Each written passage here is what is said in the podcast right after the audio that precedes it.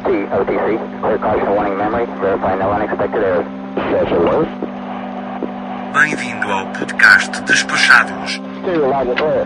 Three loud and clear. Hello, four loud and clear. produzido e apresentado por Mindset.net. Episódio 36, Parte 2 O relato de viagem. Convidado especial, Felipe Trindade, do podcast Passaporte Orlando. É, eu, eu adoro. Eu, eu, pra mim, é, no meu coração, ele é meu parque favorito de Orlando. Eu acho que eu, me- onde eu me sinto melhor quando eu tô lá e quando eu tô no Hollywood Studios. Record on the horn. LT loud and clear. That's right, loud and clear. Stereo loud and clear. Three loud and clear. Hello, four loud and clear. Yeah, loud and clear. All right, got you all set up. 30 seconds.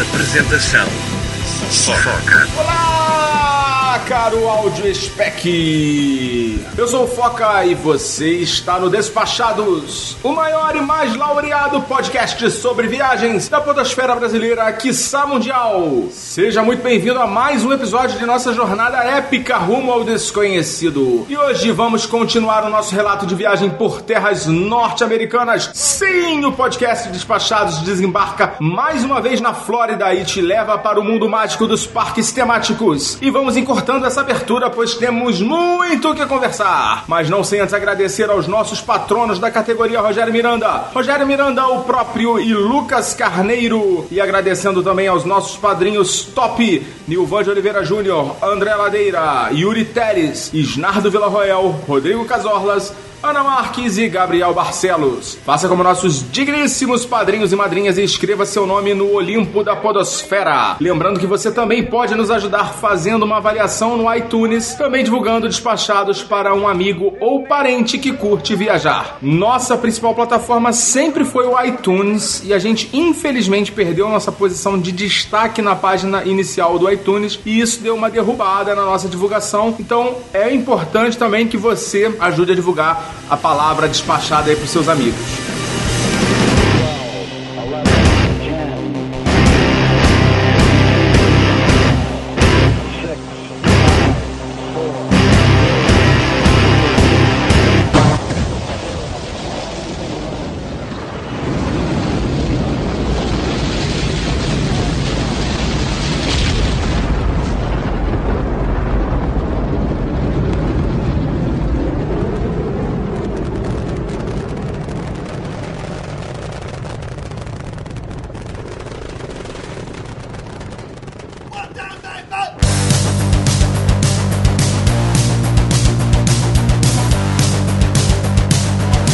E você também pode fazer como o Macaubense, que deixou cinco estrelinhas e também um comentário lá na loja do iTunes. Ótimo para pegar boas dicas sobre viagens. Apenas uma observação sobre o episódio 28, onde o Foca diz que a maioria da audiência vem do iPhone. Eu acredito que isso ocorra porque a plataforma da Apple foi onde surgiu o podcast. O termo pod vem de iPod e a Apple sempre deu ênfase nesse tipo de conteúdo. Exatamente, Macaubense. A Apple sempre deu um apoio bom para a divulgação da mídia e agora também a gente está no Spotify, nos aplicativos de música como Deezer, etc, etc, etc, e ficam até mais fácil pra gente poder divulgar. Obrigado pela mensagem, obrigado pelas cinco estrelas e também a Nath Amorim, excelente podcast para quem quer dicas e inspiração para conhecer o mundo. Com bom humor, a equipe Despachados apresenta experiências reais e pontos super relevantes dos mais diversos destinos e nos faz embarcar em uma nova viagem a cada episódio. Muito obrigado, Nath, pelas palavras carinhosas. E também o ET de Nárnia escreveu: Não há como negar que esse é o melhor podcast de viagem. Indico a todos os amigos sempre, escuto todos, vocês são um time incrível. Parabéns! Ah, o ET de Nárnia eu descobri quem é. Ela botou aqui, ó. Ana Júlia, é a nossa amiga Ana Júlia lá do Instagram.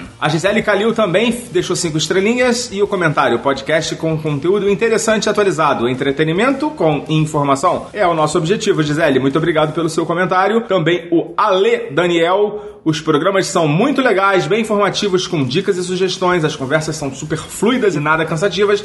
Poderia ficar ouvindo o dia todo. Obrigado, Ale, Daniel. espero que você continue na, na, na escuta aqui do, do Despachados. Mais comentários do casal Vamos. Sou apaixonado por viagem e o podcast é perfeito para te orientar no planejamento de uma viagem. Sem dúvida nenhuma, o melhor podcast. Após procurar por muito tempo um podcast bom que pudesse dar dicas sobre viagem, encontrei o Despachados com assuntos variados, consegue entreter e instruir os ouvintes com as melhores histórias e dicas super importantes. Muito obrigado. É o Walter lá do casal Vamos e a Mona também, que faz parte, é a outra parte do casal. A Bárbara Gonçalo escreveu: melhor podcast para viajantes. Já aprendi muita coisa com o podcast deles. Além de me divertir, sempre ouvindo cada um dos participantes. Recomendo demais. Obrigado, Bárbara. Só poderia ter dado as cinco estrelinhas, né? Ela deixou quatro estrelas. Eu acho que para ela é uma avaliação boa, mas pra gente acaba não ajudando muito, tá, Bárbara? Se você puder dar as cinco estrelinhas, é, seria muito bom pra gente. E também, continuando, o Casorlas escreveu assuntos e dicas extremamente pertinentes para quem gosta de viajar. Tudo isso com bom humor e uma sala VIP no Telegram, aonde todo dia os participantes falam sobre viagem. Isso aí, Casorlas, o nosso padrinho aqui, falando aqui também da nossa sala VIP lá no Telegram, onde a gente troca várias figurinhas durante o dia, para os momentos onde a gente não está no ar, e aí a gente está lá 24 horas por dia. E para terminar, o Luiz EMD8 escreveu: Sou fã, adoro assistir no carro, no trânsito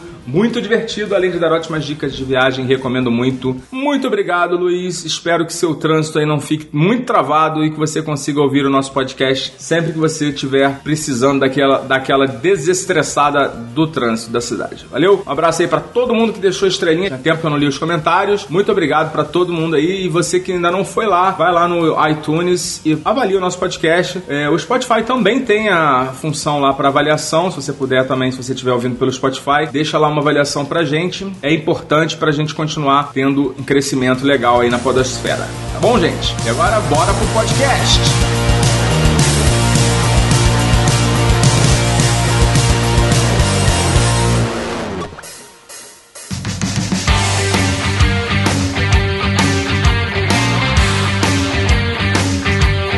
Bom, eu terminei a primeira parte do relato de viagem falando que a nossa viagem de volta não foi uma viagem, o nosso voo não foi um voo muito tranquilo e não foi mesmo, né? A gente fez uma festinha lá pro, pro Renan de aniversário em Fortaleza no último dia e acabou que o salgadinho que a gente comeu, provavelmente, acho que não deve ter sido bolo, né? Essas coisas normalmente são mais relacionadas à comida salgada e não doce, mas enfim, alguma coisa bateu como um caminhão desgovernado nos nossos organismos e fez um estrago desgraçado minha filha passou, foi a que mais sofreu, coitada. Ela lembrou muito assim o Exorcista durante a noite. Eu até brinquei lá no, no nosso grupo que o voo foi o voo do Exorcista, porque ela acordou de madrugada vomitando e vomitou muito. A gente estava até preocupado dela desidratar. E quando chegou lá na, nos Estados Unidos, passou mal na fila da imigração. Imagina, né? Aquela coisa gostosa de você já estar tá lá em pé 5 horas da manhã e com uma criança passando mal, mais estressante ainda. E ela ficou, assim, um bom tempo ainda passando mal. A gente também passou mal, mas não tanto, né? A gente teve mais, assim, um, um leve desarranjo, né? Todo mundo teve, mas vomitar mesmo, assim, só a Ana Luísa, que passou muito mal. E a gente chegou lá, né? Foi fazer os nossos procedimentos para pegar o carro. A imigração, a gente demorou um bocado para passar na imigração. A gente chegou lá, tinha pouquíssima gente na fila. A gente chegou no horário que praticamente só tinha o nosso voo chegando, mas em compensação também só tinham dois, duas pessoas atendendo, então eram duas pessoas para atender um voo inteiro. Lógico que a fila não andava, né? A gente ficou mais ou menos uma hora lá com a Ana Luísa querendo vomitar. Eu tava até torcendo pra ela vomitar lá no meio do salão lá pra ver se alguém de repente tirava a gente da fila, né? Passava a gente na frente, mas ela tava só enjoada, chorando, choramingando, querendo deitar, fraca, né? Tava desidratando, né? Enfim, foi um inferno nessa né, nossa chegada lá. Depois disso, a gente foi para pegar o carro, né? A gente fez a locação pela dólar, fiz pelo site da rentalcars.com e no último episódio eu vou fazer um balanço de custos e vou falar bastante da dólar porque foi uma experiência bem, digamos, traiçoeira, assim. A gente acabou não tendo prejuízo, mas, cara, a dólar de todas as, as locadoras que eu já utilizei, com certeza foi a mais, mais assim, cara de pau no, na, na empurroterapia, né? Eles empurram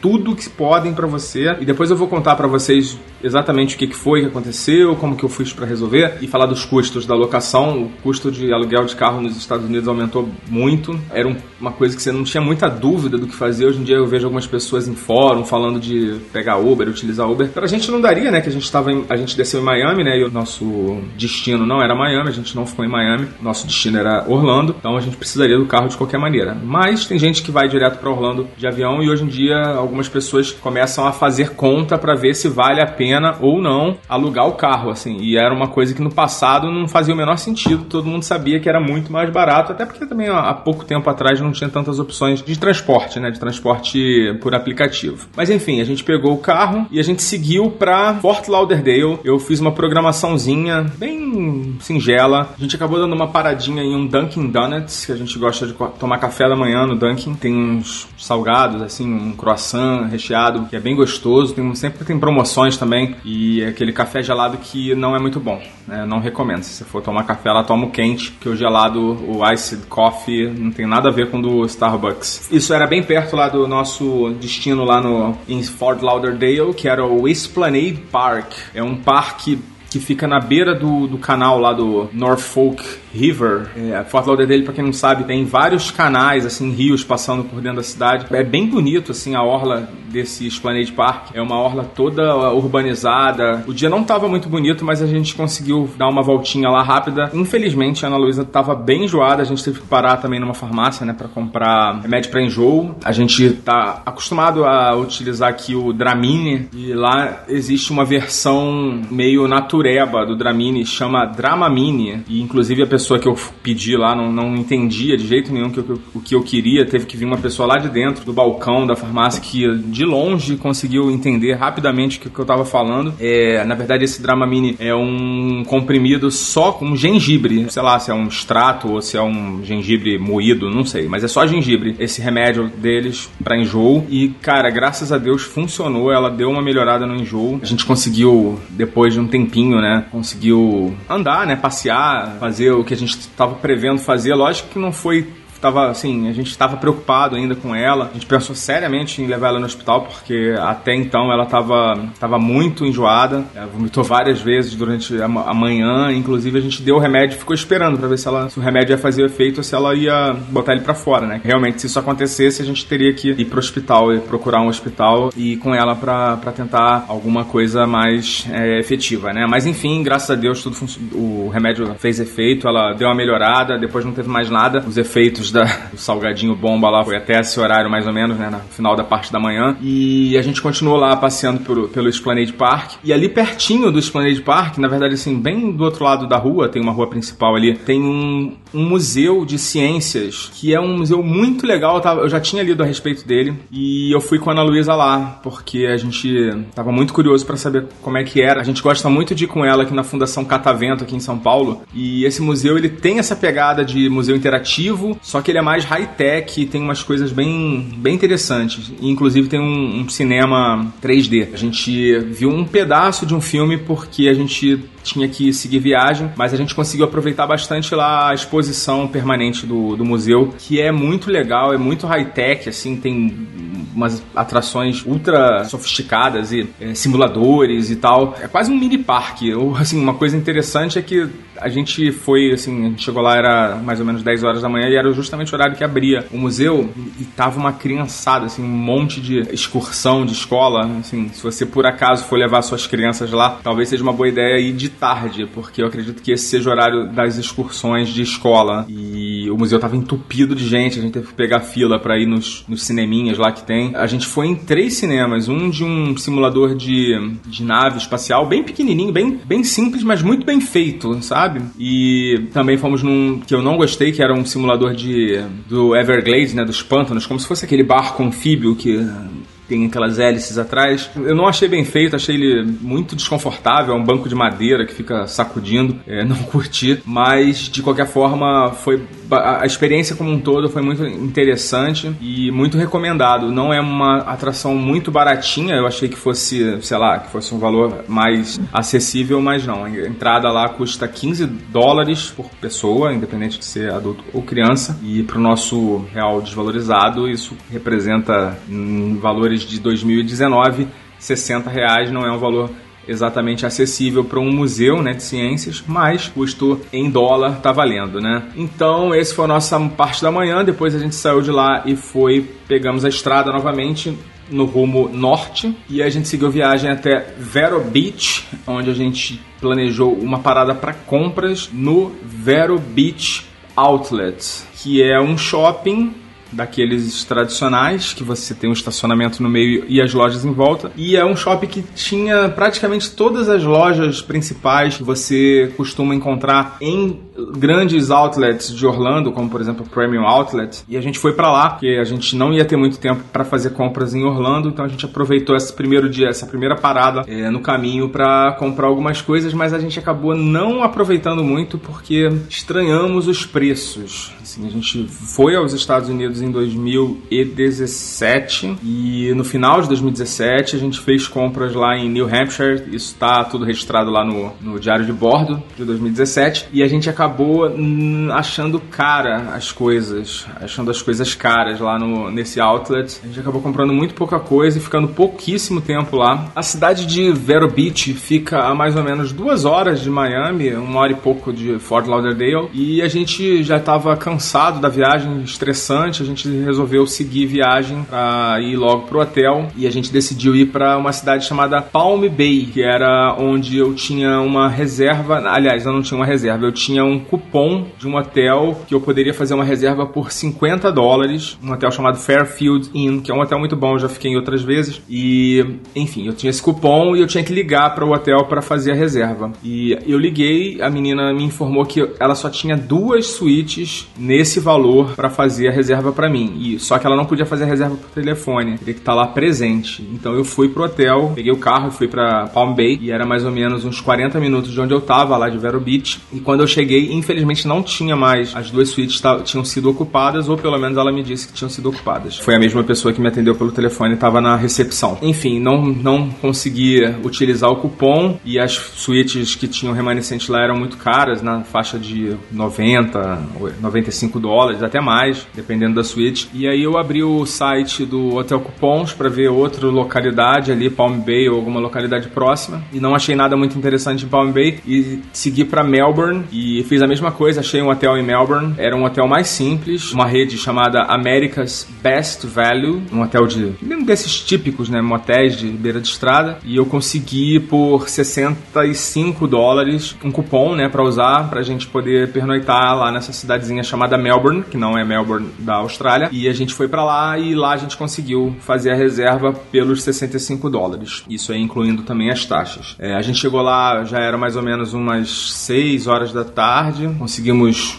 descansar um pouquinho, uh, tomamos um banho e fomos jantar no restaurante Olive Garden, que é um restaurante que a gente curte bastante. Tem aqui no Brasil, para quem não conhece, tem no em Guarulhos e tem também no Center Norte, lá na zona norte de São Paulo. A gente foi, tava bem cheio, tava lotado, na verdade, a gente teve que esperar um pouco para conseguir uma mesa e jantamos lá. A gente gosta muito do Olive Garden, foi uma janta bem bem gostosa. É, as saladas deles são muito bem servidas, muito bem temperadas. A comida italiana também, né, o forte deles. E a gente voltou pro hotel para poder dormir, que a gente realmente estava muito cansado. Acho que isso antes de antes das 9 horas a gente já estava na cama para seguir o nosso caminho, né? E isso foi o nosso primeiro dia nos Estados Unidos, foi o nosso primeiro dia na Flórida e o nosso segundo dia já foi um dia diferente. A gente começou a desbravar os parques da Flórida e para isso eu vou contar com a participação de um convidado para conversar comigo sobre os parques da Flórida, mas isso não é agora, isso é no próximo episódio. Não, não, não, mentira, é no próximo bloco. Fica aí que a gente já volta com o Felipe Trindade.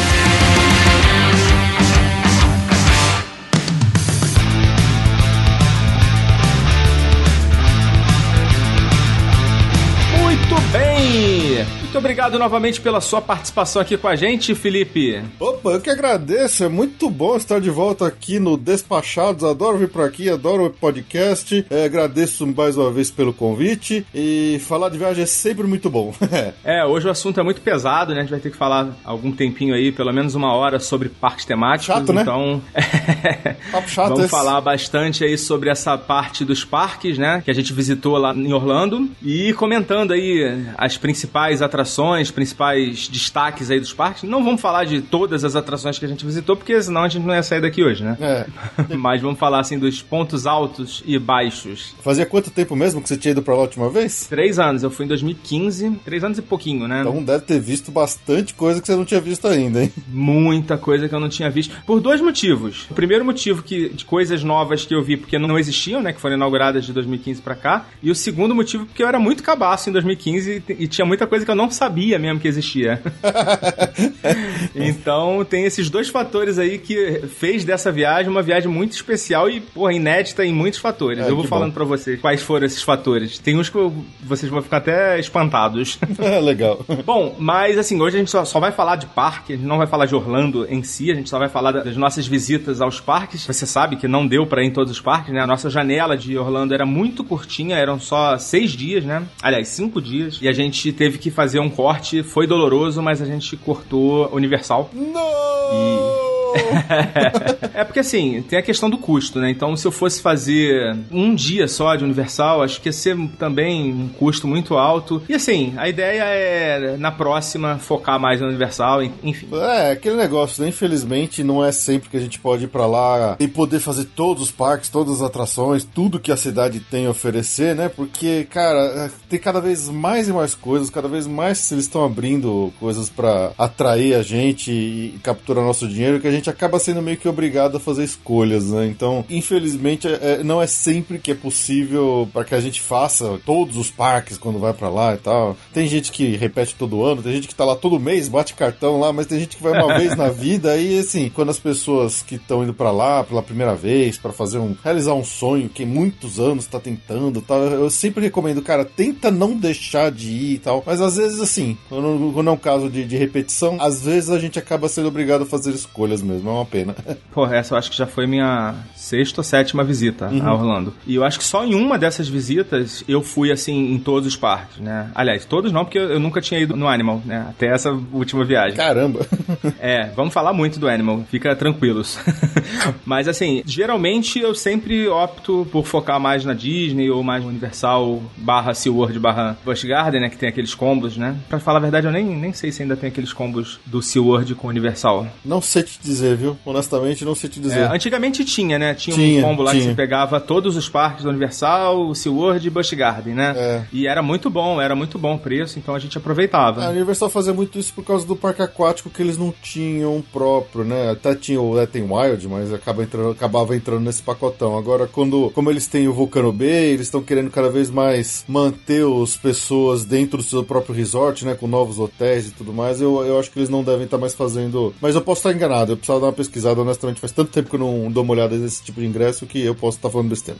Bom, vamos falar de parque? Bora! A minha ideia era fazer cinco dias consecutivos de parque, né? Como eu ia chegar em Orlando numa sexta-feira, a ideia era deixar o sábado livre pra comprar alguma coisa, né? É, arrumar as coisas no hotel e fazer domingo, segunda, terça, quarta e quinta de parque. E eu tinha programado o SeaWorld pra esse domingo. Assim que eu cheguei lá, eu vi que tava com uma previsão de chuva pra domingo. E assim, não dava pra arriscar, porque eu não tinha um plano B, né? Então eu tive que antecipar o SeaWorld pro sábado. A gente chegou na sexta e já no sábado a gente foi pro SeaWorld. Era um dia que tava bem frio, devia estar, uns, sei lá, uns 12, 13 graus. E isso já tem um impacto, né? Nas atrações de molhar, já dá um desânimo, né? Tava muito cheio por ser sábado? Não, não tava não. Tava, assim, não tava vaziaço, né? Mas tava uma lotação ok, assim, bem tranquila pra fazer as atrações e tal. Nossa, a gente andou quantas vezes a gente quis, né? Nas montanhas russas. Ah, que bom. Mas enfim, eu queria ir no, no Infinite Falls, né? E assim, quando deu mais ou menos meio-dia, deu até uma esquentadinha. Aí eu falei assim: não, vamos lá, vamos dar uma olhada. Mas aí quando a gente chegou lá, não tava funcionando. E assim, quando a gente olhou, tinha um botezinho assim na, naquela rampinha parado lá. E os caras lá presos lá. Poxa, que pena. Aí eu falei, pô, não era pra ser, né? Vambora, vamos seguir a vida. atração novinha que acabou de inaugurar, acho que inaugurou em outubro do ano passado, bem recente. Pois né? é. é. Uma pena que você não pôde conhecer já a, a atração nova. É, e assim, falaram que ela molha, mas não molha igual as do, por exemplo, do Busch Garden, né? Não deu, eu queria muito ter ido. Dava pra ir, assim, não tava tão frio, eu tava com um casaco meio impermeável, assim, dava pra ir, mas infelizmente não, não acabou não rolando. E depois de noite, aí não dava, né? Por causa do, da temperatura, a gente queria ficar até mais tarde. Você acabou pegando uma, uma, uma temperatura bem fria lá, né? Deu uma baixada legal de, de na temperatura lá em Orlando. É, nos Estados Unidos teve uma, uma frente fria muito pesada, de um modo geral, nesse, nesse começo de ano. Foi, foi, foi na semana que deu lá menos 40 graus em Chicago. É, uma pena. Enfim, aí a gente aproveitou pra conhecer. A, eu, pô, tava doido pra conhecer a Meiko, né? Foi a primeira atração que a gente foi visitar, só que não deu pra ser a primeira, né? Porque o parque abre, acho que às 9, né? Mas tem uma área da Meiko que não abre às 9, abre às 10. Então a gente chegou lá, na área da Meiko tava fechada, faltava, sei lá, uma meia hora pra abrir, a gente foi na pra Manta. E mó saco, né? Que a gente andou o parque todo, né? Pra chegar lá e dar com a cara na corda. É, caramba.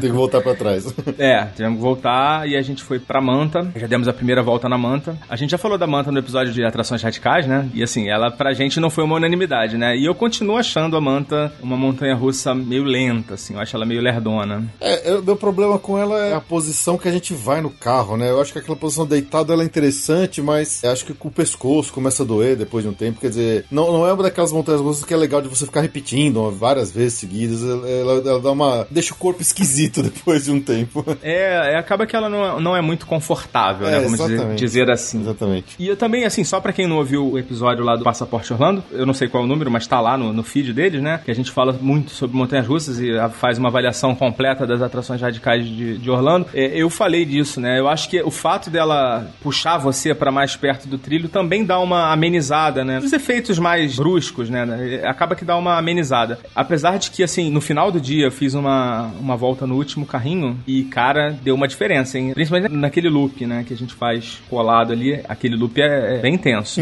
Caramba. Ah, E o último carrinho dá mais diferença, e fica mais ainda. dá um frio na barriga forte no, no loop. É, essa história do, do primeiro carrinho e último carrinho, às vezes as pessoas acham que é tudo igual, né? Que não importa, que às vezes até o primeiro carrinho é, é o melhor, porque você vê mais de frente. Só que para montanhas russas que, que são dessas onde é, ela sobe devagarinho e depois ela acelera com a própria a velocidade da própria queda do, do lá de cima da montanha russa. Quando você tá no último carrinho, né? O carro todo, enquanto ele tá acelerando, o carrinho lá do fundo ele não chegou no topo da, do trilho. Aí quando ele começa a descer, quer dizer, ele já tá na aceleração máxima. Então você acaba pegando todas as descidas com uma sensação de velocidade muito mais alta do que o cara que tá lá no carrinho lá na frente. Verdade. E, isso fica mais evidente em algumas montanhas russas, né? Ah, sim. Do que em outras. E a manta é uma delas. O parque de manhã tava bem vazio, né? A gente conseguiu fazer a manta e chegar lá na área da Meiko ainda não tinha aberto. A gente chegou lá antes das 10. Caramba. Ou seja, em menos de meia hora a gente fez a manta e foi pra, pra fazer a Meiko, né? Na abertura. Eu tava muito ansioso pra fazer, né? E aí, o que você achou da Meiko? Eu, eu, eu, quando eu fui pela primeira vez, eu realmente me surpreendeu. Eu não esperava isso. Eu saí de lá, assim, extremamente excitado, querendo voltar de novo. Eu achei uma montanha russa muito diferente das outras que tem lá em Orlando. assim. Eu achei fantástica a Meiko. O que, que você achou? Ela é muito diferente, né? Ela é bem diferente mesmo. E ela explora o principal efeito, né? Que é da queda, né? Ela explora isso no limite, né? Assim, ela tem várias quedas. E apesar dela não ter o loop, ela causa uma sensação muito forte na gente, né? É, não só nas quedas, porque quando ele tem várias dessas descidas e subidas, mas eles sempre é, conseguem sincronizar os momentos de subida com o seu corpo, ele, ele sempre fica com aquela sensação de falta de peso, né? Porque seu corpo meio que fica flutuando na hora que ele sobe. Isso, isso. Você fica grudado no protetor, né? Assim, né? Isso, e é muito impressionante essa sensação, porque isso acontece várias vezes ao longo do percurso e, e é, é um tipo de sensação que você não tem costumeiramente em montanhas russas desse tipo. Então, é, por exemplo, lá, falando do, do elevador lá do, da Torre do Terror lá do, do, Hol- do Hollywood, Studios. Studios, que aquela, na hora que ele cai, que você fica meio suspenso no ar, durante o percurso da Meiko, você sente isso pelo menos umas três ou quatro vezes, assim, eu acho Verdade. muito legal. É verdade. Ao contrário da manta, ela é uma que não faz muita diferença o carrinho que você vai, né? Não. É, porque ela é muito rápida, então você anda embalado o tempo todo e fica nessa, nessa elevação e queda brusca Sim. e realmente você parece que você vai, que o, aquela porra vai sair do trilho, né? É. Não, e ela é muito alta. A primeira queda é muito alta. Você- Muito. Quando você tá lá em cima, você olha, você vê a, a, a manta mais baixa, você vê a Kraken mais baixa. Então, quer dizer, ela é tão alta que na hora que tá na queda mesmo, todos os carros estão com uma aceleração muito alta, completos, assim.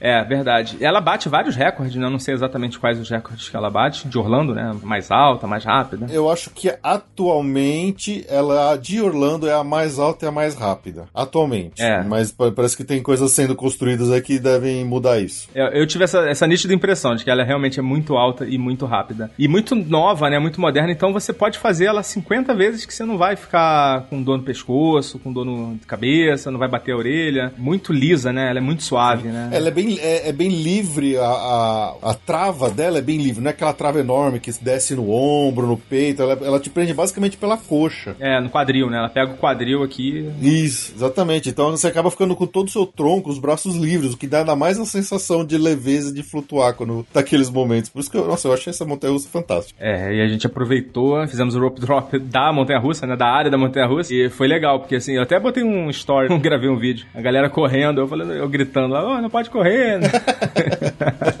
Zoando lá com a galera. E deu pra fazer várias vezes, né? A gente fez de cara, fez umas três, né? Que tava vazio. E ainda voltamos lá no final do dia. É, que bom. Não tem mais novidade, né? No parque. Fizemos também a Kraken. A, a novidade é que a Kraken não tem mais o, a realidade virtual, né? Realidade aumentada lá. Desistiram, né? Graças a Deus. Não, que aquilo lá era, era muito, muito. Falhou muito forte aquilo lá, porque, putz, grila, como aquilo lá foi um backfire pra eles, porque não era tão legal, não funcionava bem a realidade virtual e, nossa, atrasava demais o processo de montagem e desmontagem dos carros. Então eu acho que eles fizeram bem de tirar mesmo. Eu dei um pouquinho de azar que eu peguei o Atlantis fechado, que é uma atração que eu gosto. É, ela molha bastante, Atlantis. Molha bastante? Eu- Sei lá, eu tive a impressão que molhava mais ou menos. Ela, ela é um pouco que nem a Splash Mountain na hora da queda. O problema é que ela tem duas quedas e ela tem aqueles canhões de água na beirada pra se o cara apagar aquele.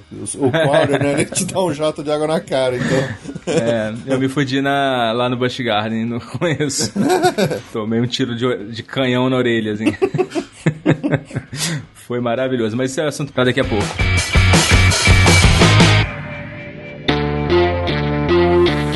Fizemos alguns shows daqueles que eu já não tenho a menor paciência mais pra assistir. Principalmente das baleias, né? Depois que a gente vê o, o filme lá, a gente fica mais crítico, né? É difícil não ficar se sentir, né? Meio estranho quando você vê aquilo lá depois de ver o Blackfish, né? É assim, eu continuo achando o SeaWorld um parque muito legal, cara. Muito bacana. Eu acho que ele é meio injustiçado. A galera costuma cortar ele das viagens quando não tem tempo, né? Pra quem gosta de montanha-russa, eu diria que ele é o melhor parque de Orlando. As montanhas-russas da Disney não são tão radicais.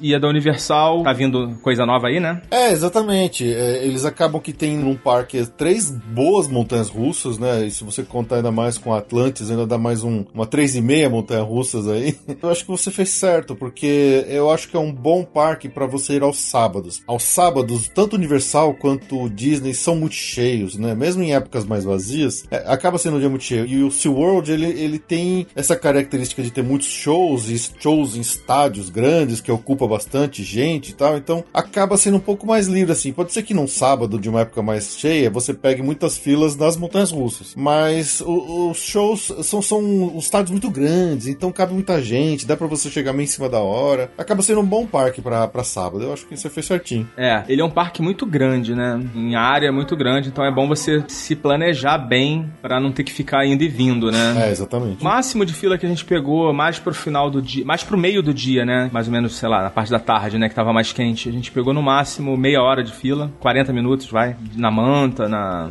e na Kraken. Mas pro final do dia, esfriou, cara. O parque esvaziou, assim, absurdamente. A gente nem ficou até o final, porque esfriou muito mesmo, assim. A gente não tava muito preparado pro frio que fez. Mas foi um dia muito legal, muito gostoso. Eu recomendo fortemente pra quem gosta de montanha-russa o SeaWorld. Não corte ele da sua lista, se você vai pra Orlando. E, e com os próximos anos aí, o que a gente tem visto a tendência do SeaWorld é cada vez mais abandonar os shows com animais, né? E, e eles estão cada vez mais anunciando novos rides, novas atrações mesmo, como Montanha Russa, como esse novo que abriu agora, que foi o Infinity Falls, pra que o pessoal curta atrações mesmo e não fique só fazendo show de golfinho, show de baleia, que é aquele negócio que tem um, um fator de repetibilidade meio, meio ruim, né? Você vê uma vez e nem sempre você vai querer ver de novo. E também tem a questão que esses shows vão acabar, né? Exatamente. Uma hora. O da Shamu já não tem mais em San Diego, né? Eu acho que até o final do ano termina também em Orlando. Eles vão ter que rechear o parque com outras coisas, né? É, mas tem um show que eu acho legal, que eu sempre vou, sempre vejo, sempre dou risada, que é o do Seymour.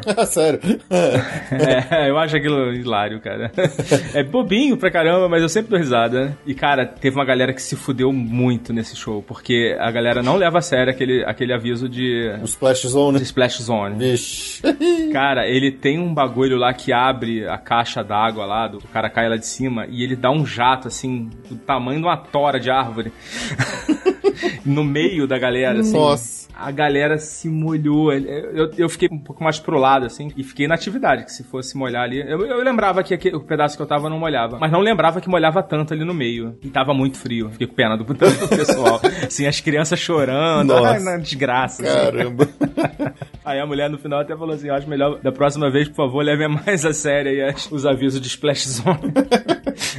Deu uma zoada ainda. Nossa. Bom, mas esse foi o dia lá no SeaWorld, sem muitas novidades, né? A, a novidade pra mim foi a Meiko. Infinity Falls, infelizmente, não deu pra fazer. E, cara, eu mandei muito bem de no sábado, porque no domingo a previsão de chuva se concretizou e se concretizou assim. Choveu de antes de eu acordar até depois de eu dormir. Caramba. Choveu direto, forte, sem parar. Uma chuva assim que eu nunca tinha visto em Orlando. Provavelmente os parques ficaram vazios, né? O dia inteiro. Foi até o. Acho que o Rafael comentou, né? Que o MK, o Magic Kingdom ficou vazio nesse dia. Porque não dava, cara, não dava. Caramba. Muita chuva, muita água. Impraticável. E tava frio, né? E tava frio. né? Tem esse detalhe. É, aí o pessoal não quer sair na rua pra se molhar numa friaca dessa aí.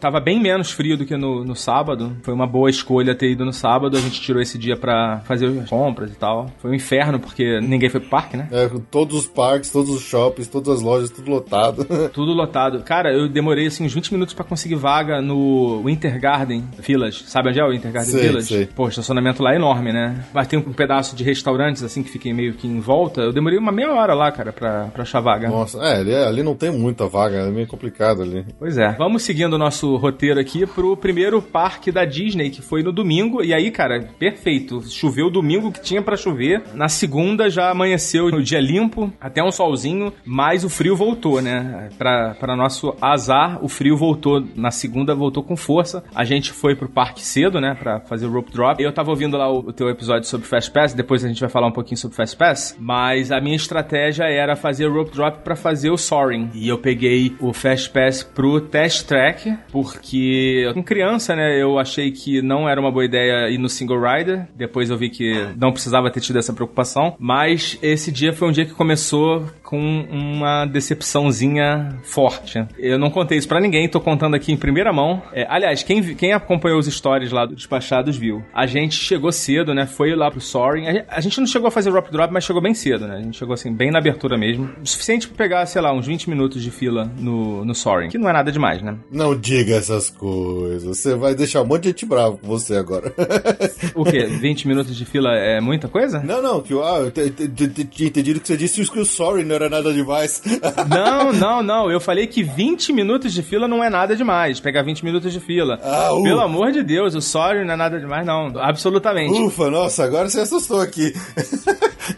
Mas olha, olha o que aconteceu, cara. A gente pegou esses 20 minutinhos de fila, aí fomos, chegamos lá na sala, né, do Sorry, no teatro. Cara, eu tava no melhor lugar, no meio da sala, na, na segunda fileira, né? Pô, perfeito. Cara, eu ia ficar assim num lugar perfeito. Do nada, o, assim, o velho chegou e falou assim: um velhinho lá que tava trabalhando a- de cast member falou: Não, não, vem por aqui. Eu falei: Não, mas por quê? Não, não, vem por aqui. Tá bom, falei: "De- Deve ter dado alguma confusão com os assentos, ele vai botar a gente mais pro lado, né? Cara, ele mandou a gente sair do teatro. Eu não acredito. Todo mundo começou a sair do teatro. Aí eu perguntei: Mas o que, que aconteceu? Aí, ele- aí o cara falando assim: Não, não sei. Falaram pra, pra todo mundo sair. Aí a gente saiu pela saída de emergência. Aí eu comecei a ouvir do lado de fora uma, um alarme, algum tipo de alarme tocando. Tinha um carro de bombeiro. Putz, cara, que merda. Que de- Cara, que vontade de chorar. Assim, na, na minha vez, cara, eu tava sentado, já tinha colocado o cinto. Caramba. Teve algum problema lá, algum pro- deu alguma merda lá no, com alarme de incêndio, alguma coisa. E eu vi que tinha realmente um carro do bombe de bombeiro. Acho que era um bombeiro próprio deles lá, né? Acho que era da Disney mesmo. E eh, mandaram todo mundo sair. A gente foi, saiu, ficou numa areazinha lá de, de backstage. Aí falaram assim: ah, não, aguarda aí que vai vir alguém falar com vocês. Aí assim, tinha muito. Pô, imagina, evacuaram o Soaring inteiro, né? Então tinha gente pra caralho lá fora. Sim, é grande o, o estádio lá do, do coisa. A quantidade de cadeiras é muito grande, tem bastante gente que cabe uma Então, vez lá. aí você imagina as três, né? Os três teatros, né? Os três teatros e a fila. Eu não sei se a fila evacuou pelo mesmo lugar que a gente, mas enfim. Aí veio uma mocinha lá e falou: ó, não tem como distribuir Fast Pass pra todo mundo. Essa é a parte boa, tá? então, vocês que estão aqui agora, vocês podem voltar no Soaring a hora que vocês quiserem e pode ir direto na fila do Fast Pass, basta falar que vocês estavam aqui 9 e meia. Aí beleza. Isso foi a parte boa que eu consegui depois ir três vezes no Fast Pass. Ah, brasileiro. Ê, Beleza. Pô, mas assim, cara, é, a primeira vez que eu fui depois, que foi mais ou menos meio-dia, porque ficou muito tempo fechado, a fila do Fast Pass deu mais de 40 minutos. Ah, com certeza, porque todo mundo volta, todo mundo ficou uma galera acumulada. Todo mundo voltando esperando, né, a, a fila grande, né, enfim, demorou pra caramba. Então deu, deu mais de 40 minutos mesmo, deve ter dado, sei lá, talvez uns 50. E aí, assim, depois, no final do dia que eu voltei mais duas, entendeu? Que aí já tava vazio, e aí eu voltei mais duas, uma de tarde e uma no final do dia. Sempre esperando trocar o cast member lá da frente pra dizer que você tava às nove e meia da manhã lá. Isso, exatamente. Ei, malandragem. pra não correr o risco. Mas enfim, vamos falar do Soaring, né? Eu tinha ido no Epcot há muito tempo, há muito tempo atrás. né? Tinha muitos anos que eu não ia. E eu lembrava que, ti- que eu tinha ido no Soaring, mas era diferente e sei lá, não me lembrava de ser tão, tão grandioso, né, o negócio. É, eles trocaram, né? Recentemente eles, eles trocaram todo o filme. Antigamente ele era aquela versão que você só sobrevoava as paisagens da Califórnia. Isso, É. isso. Era o Soaring over California, né? Exatamente. Aí o Soaring Over California, o nome era esse, esse era o nome da atração original lá do Disney California Adventure de Anaheim. O de Orlando só chamava Soaring mesmo, né? Mas era o mesmo filme, né? Exatamente. E não fazia muito sentido, porque o filme terminava você chegando na Disneyland lá da Califórnia, né? Aí eles trocaram pra essa versão do Soaring Around the World, né? Que você tem vários eh, cenários, vários eh, locais tu- turísticos conhecidos ao redor do mundo. E aí a última cena terminando chegando no Epcot, né? Então pelo menos ficou mais. É, na queima de fogos, é bem legal, né? Passa no meio da queima. Sim, sim, né? eu, eu acho muito bonita essa versão nova do, do Soaring. Nossa, é sensacional. Pô, você tem uma sensação mesmo de que você tá voando, né? Sim, sim. E a música do Soaring é muito boa, né? E porque você não vê nada, né, cara? Não fiquei no mesmo lugar, né? no- Centralizado, assim. Aliás, essa foi uma tônica da minha viagem. Eu pegar lugar ruim. Nos Que teatros, nas atrações. É, dei um pouquinho de azar. Mesmo não estando num lugar tão central, você não vê nada, né, cara? Você não vê nada que não seja a tela. Sim, é, mas é muito impressionante. O que ele- a tela é gigantesca, é muito legal. É uma, uma atração de simulador, né? Assim, entre aspas. Que pra quem tem medo de altura, eu acho que pode ser um problema, né? Pode, pode mesmo. Mas adorei, assim, né? Tanto que fui três vezes. Não, Sorry é muito bom, é uma É. das atrações mais incríveis do Epcot, da Disney como um todo. A galera adora, eu gosto pra caramba também, eu acho a música incrível. é- Sorry é imperdível. Então, aí eu fiz o Soaring, só, só fui fazer o Soaring depois, né? Lá depois do meio-dia.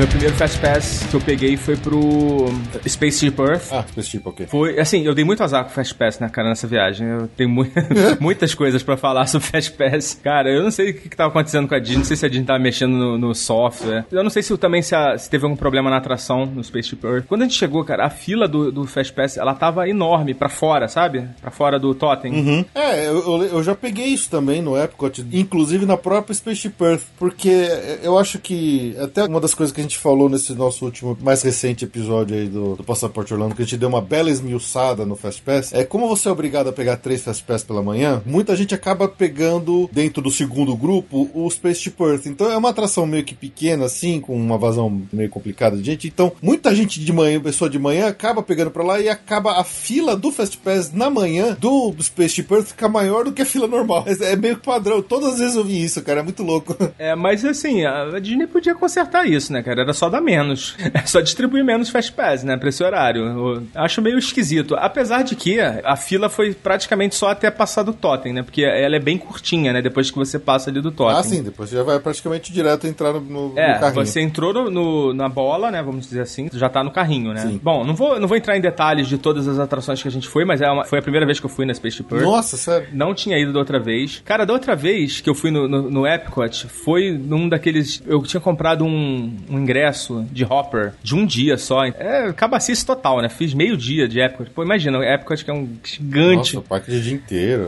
é. É, parque até demais, né, cara? Um parque de um dia e meio, vamos botar assim. Sim. Assim, a parte do Future World, acho que até que você faz de boa num dia, né? Mas tem tanta coisinha lá no World Showcase. Ah, sim, tem muita coisa pra explorar, pra ver, pra experimentar, pra E com comer. certeza eu já fui lá duas vezes, né? Essa foi minha segunda visita no Epcot e não vi tudo. e a gente dessa vez ficou o dia inteirinho lá, né? Da abertura até o encerramento. E assim, eu achei muito bacana o Spaceship Earth, mas eu, eu, eu me lembrei de você, cara, lá no Spaceship Earth. que é aquela, aquela gravação, aquela. É uma das poucas atrações que tem narração em português, né? Sim. E, mas é baixo, né? Você tem que colar a orelha assim no, no alto-falante pra conseguir ouvir. Ah, às, às vezes você pode ter pego um carrinho que tava com um falante meio ruim. Não, não costuma ser tão baixo assim, não. É, é, não, dá pra ouvir, dá pra ouvir, mas eu achei, eu tive um pouco de pra ouvir, porque é tudo meio barulhento lá dentro. É, né? exatamente. Então, aquele monte de animatrônico eletrônico, né? De, de máquina. Deve ter, porra, coisa pra caramba. Acho que você deve ter dado azar, então, porque não, não, não costuma ser tão, tão difícil assim de eu conseguir ouvir a gravação em português. Bom, deu pra ouvir, né? Deu pra, deu pra acompanhar.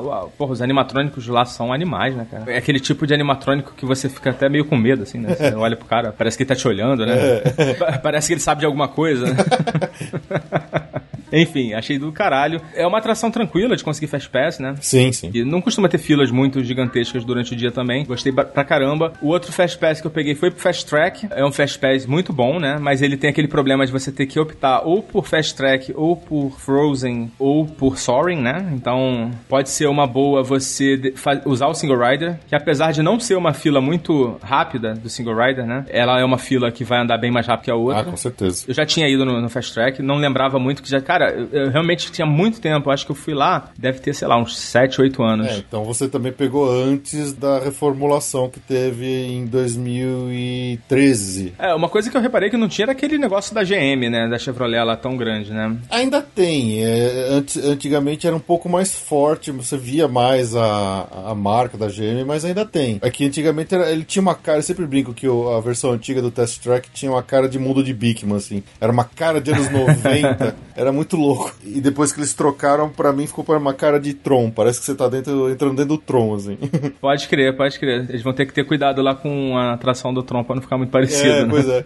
Tanto que essa versão nova eu acho ela mais sóbria, mais, mais bonitona. É, a música eu acho mais legal, tudo. Eu gostei muito de quando eles reformularam o test track. E o bom é que a parte da velocidade, né, a parte radical, continua tão boa quanto era antes. Então eu acho que a atração só melhorou depois que eles reformularam ela. É, e no frio ela tem um atrativo a mais, né? Você vai pegar aquele ventinho frio na cara. eu fui duas vezes, né? Na, fui uma vez com o Fast Pass e depois fui no Single Rider com a minha filha. Eu achei que ela fosse ficar com medo e tal, mas, pô, cara, a minha filha se mostrou a melhor companhia de viagem de Disney. Olha, tá educando bem, tá vendo? Assim que funciona. Fomos, inclusive, em Montanha Russa com um Single Rider. Sensacional. Muito bom. Esse foi o segundo Fast Pass, né? E o último Fast Pass que eu tinha pego foi pro, pro Mission Space. E, cara, é muito gostoso. Eu, pessoal, é, é uma atração é, controversa, né? É. Eu adoro, cara, Mission Space. Mas você foi na versão full radical ou na média? Na, na radical, ah, full bom. total. Cara, tu acredita que quando a gente saiu, a minha, minha filha falou assim, pai, a gente tá onde? Achou que tinha voado de verdade. Cara, ela acreditou, cara, porque é muito real, ah, né, que cara? legal, é muito bom. É. é muito real, assim, você se sente que você tá sendo ejetado mesmo do planeta, uhum. né? É, é uma atração que, justamente por ela ter uma, uma sensação de força G, porque você entra numa centrífuga lá, meio parecida com a que é utilizada para valer do, dos astronautas serem treinados. Sim, sim. Você sente um peso no peito na hora que aquela porcaria acelera que tá decolando, que realmente, assim, pode ter gente que passa mal. Então, é, é, eu sempre recomendo, ah, você quer testar? Então vai primeiro na mais leve e vê o que, que você acha, para depois tentar a versão, versão completa, né, com todas as acelerações, porque não é todo mundo que aguenta, não. E outra coisa também é que ela ficou preocupada, porque ela ficou com cargo de piloto da missão. que bonitinha. Aí ela falou assim, pai, mas e se eu não souber? Não, não, filha, vai dar tudo certo. que bonitinha. É, as crianças adoram, né, cara? Assim, embarcam na, totalmente nessas viagens. Cara, eu, depois eu fiquei catando Fast Pass o dia inteiro, não apareceu nada que prestasse, cara. Só peguei Nemo e Figment, pô, me recusei a pegar Figment. Ah, não, aí é sacanagem também, pô. Apesar de que eu acho que o Figment também é outro injustiçado, cara. ah, eu, eu, acho essa atração, a versão dela atual, muito fraquinha, cara. Eu, sei lá, eu, eu não gosto, não. sou... É, divertidinha, é. vai. Acho que para as crianças eu acho que vale. Uhum. É, realmente, parece que faltam coisas, né? Que você fa fala que vai ter os. É, ele, ele parece que vende uma coisa que depois não entrega, né? É, Os sentidos exato. e tal, né? E não, é um negócio bem, bem, limitado, né? Ela era uma atração muito maior, ela foi sendo capada ao longo dos anos, aí eles foram mexendo. Quer dizer, o interessante é que o, Figment é um personagem, é, é o personagem original do Epcot, ele foi criado pro Epcot, né? Então, especialmente aquele pessoal mais antigo que já visita há muito tempo é, e, e, e, curte o parque, ele é uma figura muito, muito clássica do Epcot e acaba tendo esse carinho pelo Figment como personagem em si, mas a atração eu acho ela muito. Essa versão dela muito fraquinha. Do Future World, basicamente, é isso, né? Não, tem muito mais atrações. O, o, Epcot, ele tem esse problema, né? De ter poucas rides. Você não foi lá ver as plantinhas crescendo no Living with the Land? Não, fui nada.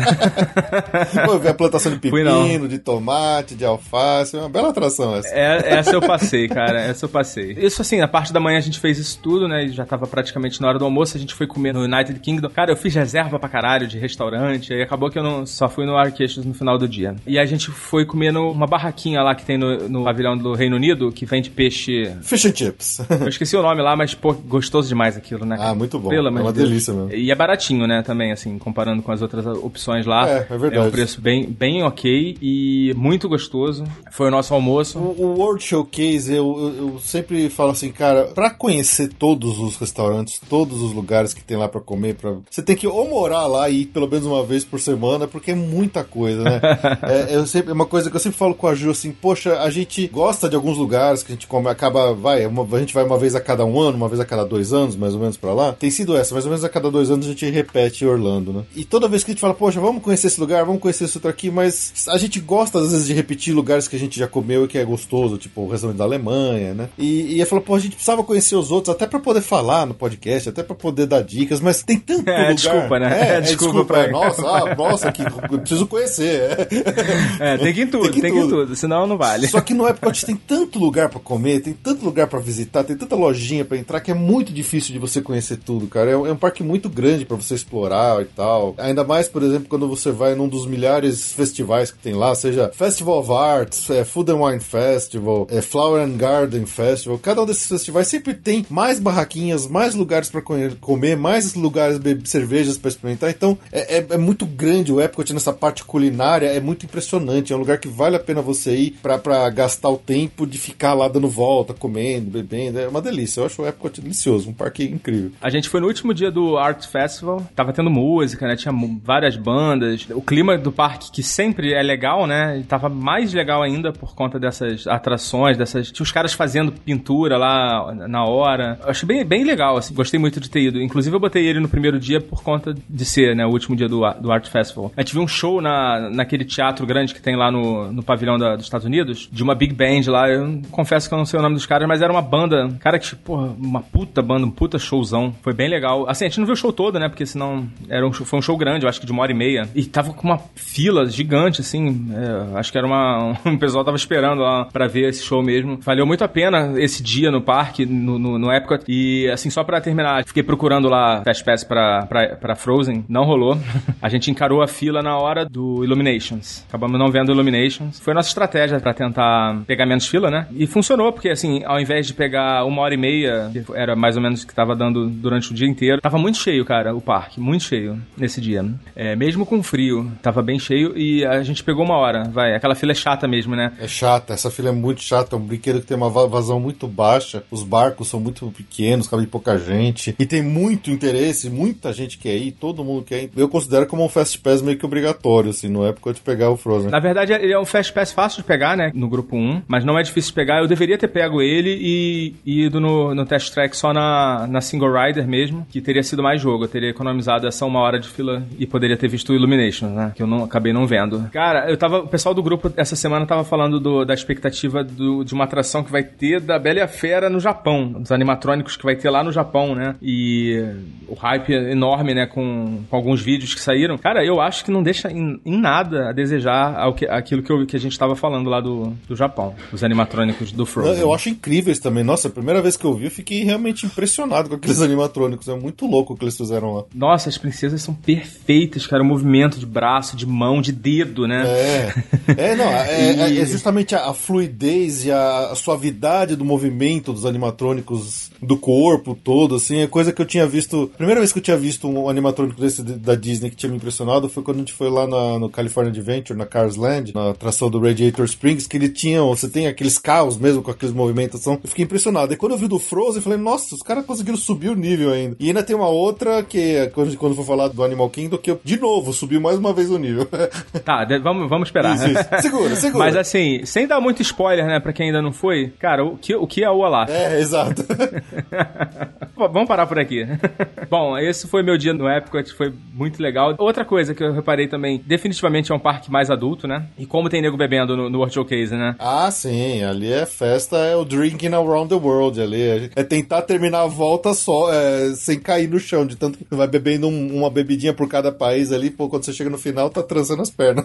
Então, a gente entrou pelo Canadá e foi dando a volta, né? Até chegar no México no final do dia, né? Cara, a gente chegou no final do dia, tinha muita gente fazendo essa parada do, do Drinking Around the World. Cara, parecia uma micareta, tinha uma molecada, assim, bebendo. Os caras, ah, porra, um povo que tu via que tava, assim, num- numa outra vibe, sabe? e, assim, muito legal, muito bacana. É bacana, A gente é até fez amizade lá com os bêbados lá. que da hora.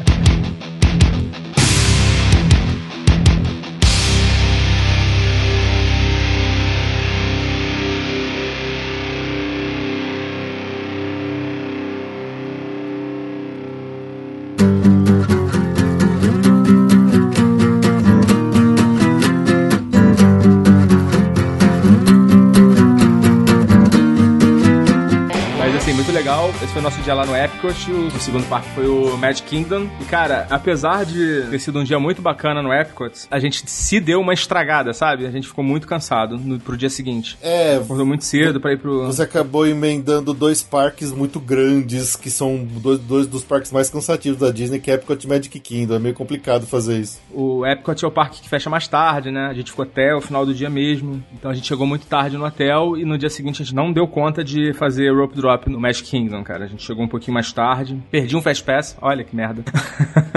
Perdi um Fast Pass pra Space Mountain. Poxa, justo Space Mountain, caramba. É.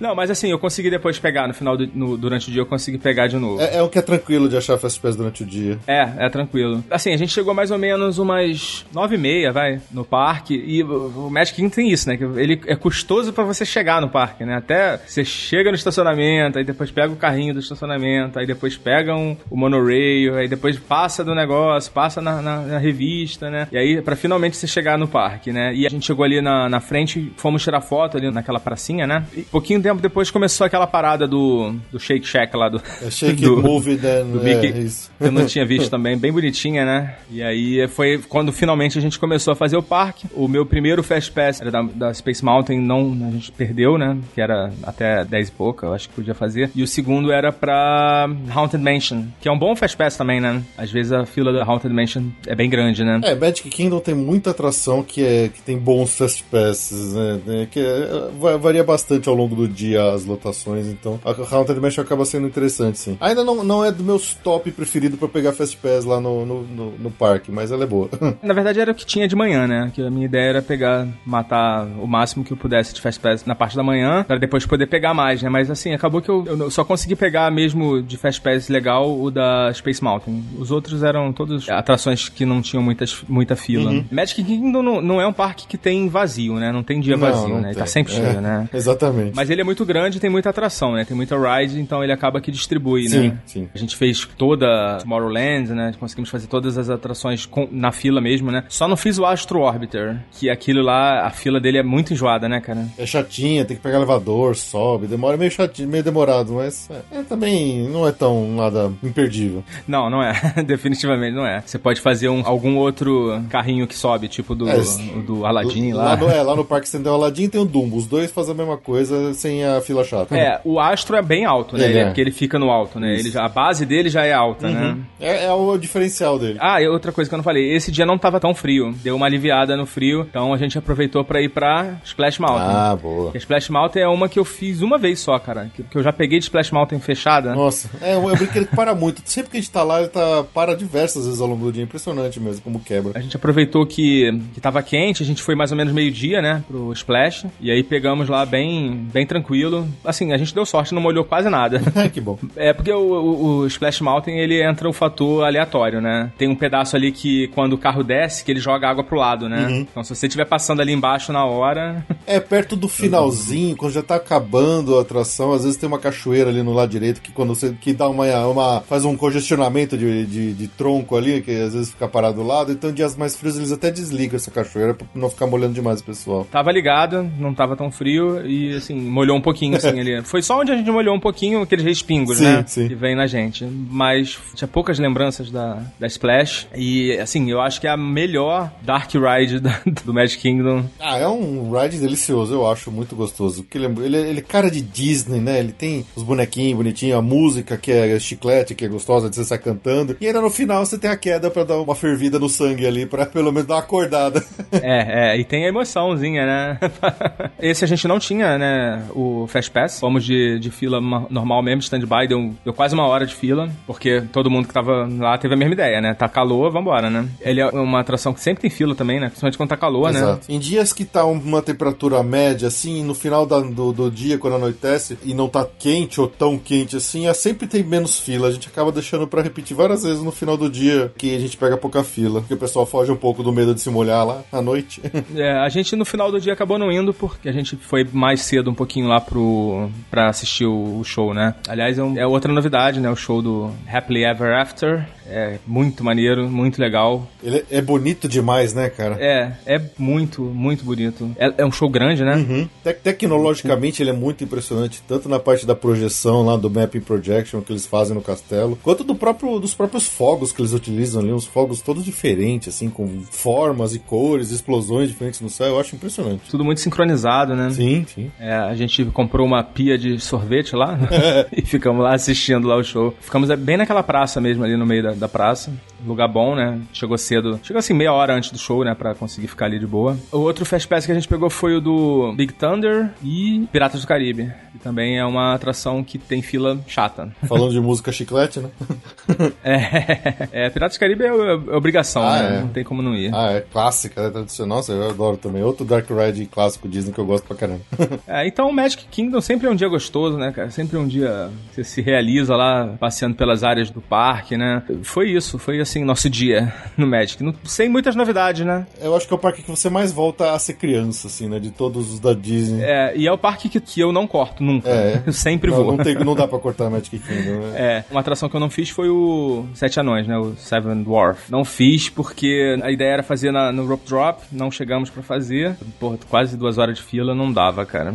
Ia sacrificar muitas coisas, né, pra gente poder fazer. E é um parque que a gente faz mais devagar, né, cara? Que a gente vai tirando foto, tira muita foto lá no, no Photopass, né? Comendo as comidinhas, experimentando coisas que eu não conhecia, por exemplo, o, o cachorro quente lá do Casey's Corner. Gostou? Gostei, pô, muito gostoso. É, o, o Seven Dwarfs Mine Train é uma atração principal, mais disputada hoje do Magic Kingdom, né? Mas ela é muito legalzinha. Ela tem uma montanha russa até suave, de certo ponto, e ela tem no meio um momento de Dark Ride também com animatrônicos dos anões ali trabalhando na mina, que é um- são, são muito legais. É, vale a pena, é uma atração muito, muito legal. Eu acho que vale a pena, mas eu acho que não vale duas horas, cara. É, eu concordo. Uma hora e meia. Até uma hora, vai. É, Foi, foi o máximo que eu peguei de fila nessa viagem, até uma hora. É isso aí. Então esse foi o nosso dia no, no Magic. Dia seguinte foi o Hollywood Studios. É bom, né? Pra dar uma descansada, pegar um, um parque um pouquinho menor, andar menos, né? É, é um parque um pouco menor, mas a gente acabou andando muito, porque a gente acabou fazendo. Os nossos Fast Pass foram meio desencontrados, né? Aquela, aquela parada que você me falou antes da viagem, né? Pra tomar cuidado, acabei não tomando. Ah, às vezes não, não é sempre que você consegue coordenar o Fast Pass com o, o local geográfico da atração e você acaba tendo que fazer muito vai e volta. Mas sem dúvida que é um parque mais tranquilo, né? Ah, sim. Pelo menos até novembro, dezembro, É, né? aí vai virar um inferno na Terra aquele lugar lá. É, é, Inclu- Inclusive, aqui de casa eu já estou na fila de entrar no Star Wars. É, a fila começa em Guarulhos. Exatamente. né?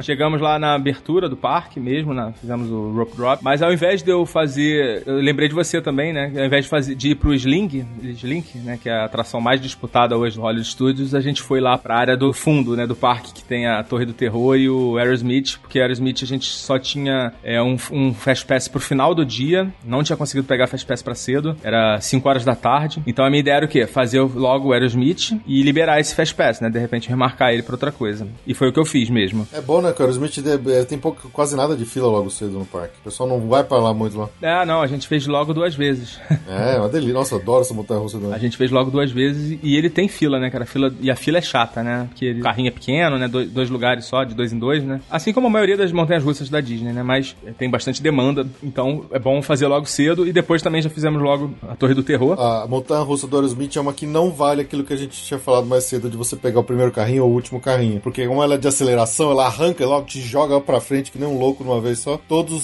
se acelera muito rápido no plano mesmo. Então, Igual, todo mundo, mundo né? tá igual em todas as curvas, em todas as descidas, quedas, loops. Então, é, é- como é uma montanha russa de aceleração, não, não vale aquele conceito do, do, do último carrinho ser mais divertido. É, não faz muita diferença mesmo, não. Voltando lá pra Torre do Terror, é uma das melhores atrações, né, da Disney, em termos de fila, tematização, de tudo, né? Ah, eu, pô, eu não, vou- E, e de sensação. eu não posso falar, porque é a minha favorita absoluta de todo Orlando. Já viu, né? Ah, e olha que legal, a minha esposa e minha filha não sabiam que caía. Ah, é? Nossa! Elas não, não tinham ido no Hollywood Studios ainda. Eu só tinha ido no Hollywood Studios, cara, a primeira vez que eu fui pra Disney em 2001. Caramba! Pra tu ver quanto tempo fazia que eu não ia lá. Então, quase 20 anos, né? Agora que eu tô fazendo as contas. Praticamente um parque novo que você viu lá. Praticamente, praticamente o Parque Novo. Não, eu lembrava perfeitamente dela, cara. Lembrava muito, né? Que ela, ela, é- ela é muito marcante, né? Ela, é, essa é, é demais. É, e a gente aproveitou pra fazer essa parte do, do fundo do parque logo cedo, né? Como você falou, né? O Hollywood Studios é um parque hoje que tá muito capado, né? Mesmo com a inauguração do, do Toy Story Land, deu uma aliviada, mas ainda assim ainda percebe que o, o melhor está por vir, Ah, né? sim. Pra quem não sabe, o Hollywood Studios vai inaugurar uma grande área de Star Wars e tá um hype infinito, né, pra essa, pra essa inauguração. E com certeza o parque vai mudar de patamar e, inclusive, a gente não sabe como vai ser a lotação do parque, vai, deve subir muito. Ah, esquece, vai todo mundo só nesse parque, ninguém vai mais nos outros. É, vai ser um parque que vai ser mais complicado pra você visitar depois, né? Que, que inaugurar. Até a gente imagina que as outras atrações também vão ficar mais cheias, né? Com mais fila. O Hollywood Studios Tower of Terror tava praticamente sem fila, cara. A gente pegou 20 minutos de fila, Ah, depois meia hora. tranquilão. Muito tranquilo. Na verdade, tava aparecendo isso, mas tava mais rápido até, né? Porque às vezes acontece isso, né? Que você vai lá ver que tá 20 minutos, mas tu entra direto, né? Basicamente, a gente não pegou fila nenhuma na torre. Só na, na Aerosmith que depois tava com fila mesmo. Mas na Aerosmith também tem a Single Rider, né? Tem. Tem a Single Rider que você entra lá direto na, naquela salinha lá do, da gravadora, né? Tem a questão da tematização dela que é bem bacana também, né? Vamos falar um pouquinho da Toy Story Land, né? Que é uma área nova. Você ainda não conheceu, né? Não, ainda não, não consegui, não fomos pra lá desde que ela abriu, no ano passado, né? É, eu já, já ouvi vários relatos, mas eu gostaria muito de saber a sua opinião aí. Como é que, como é que foi lá, o que, que você gostou, como é que é a tematização, se os- as, atrações estão boas, o que, que você achou lá da Toy Story Land? Cara, eu, assim, a Toy Story Land tem o selo Disney, né, carimbado na testa, assim, é tudo, a tematização dela é minuciosamente perfeita, é, é linda, a área é linda, muito bonita mesmo. Pra quem não sabe também, são duas atrações novas, né, que é o Sling Dog Dash, que é uma montanha-russa com aceleração, e o, me, me dá uma cola aí, cara. Alien Swirling Saucers. É, esse nome complicado aí. Trava-língua de brasileiro. Que é uma atraçãozinha bem bobinha, bem de criança, e que tem uma filinha bem chata, que a gente pegou na fila normal, porque a gente não tinha Fast Pass pra essa atração. Não sei como é que é a questão de Fast Pass lá do... do... Tem grupos também? Tem, Tem, né? todas as atrações do Toy Story Land hoje são do grupo 1, então você só pode escolher uma das três. É, você só pode pegar uma atração do, do Toy Story Land. Você não vai conseguir pegar do, do, do Sling, né? A menos que você fique Não, é absolutamente impossível. Hoje em dia você não é impossível você ver uma, um Fast Pass desse disponível. É muito difícil. E tem o, Toy Story Mania, que é um puta Fast Pass, bom pra você pegar. Eu peguei pra ele. Esse, assim, valeu muito a pena. É, você vê que a fila dele é grande e é enrolada. A gente pegou e é um Fast Pass que te joga bem lá na frente, né? Porque ainda tem isso, né, cara? Tem uns Fast Pass que te joga assim meio no meio da fila, né? Uhum, é. É, até a abertura da Toy Story Land completa ali com o Slink Dog Dash, a, a Toy Story Mania, né? O, o Toy Story Midway Mania, que é o, o- a atração antiga de Story, Toy Story que agora eles, eles fecharam a abertura onde que era e jogaram ela pra dentro da, da Toy Story Land. Era a atração mais procurada de Fast Pass do, do Hollywood Studios. E, e agora você consegue achar mais ela porque todo mundo quer do Slink Dog Dash, né? Então.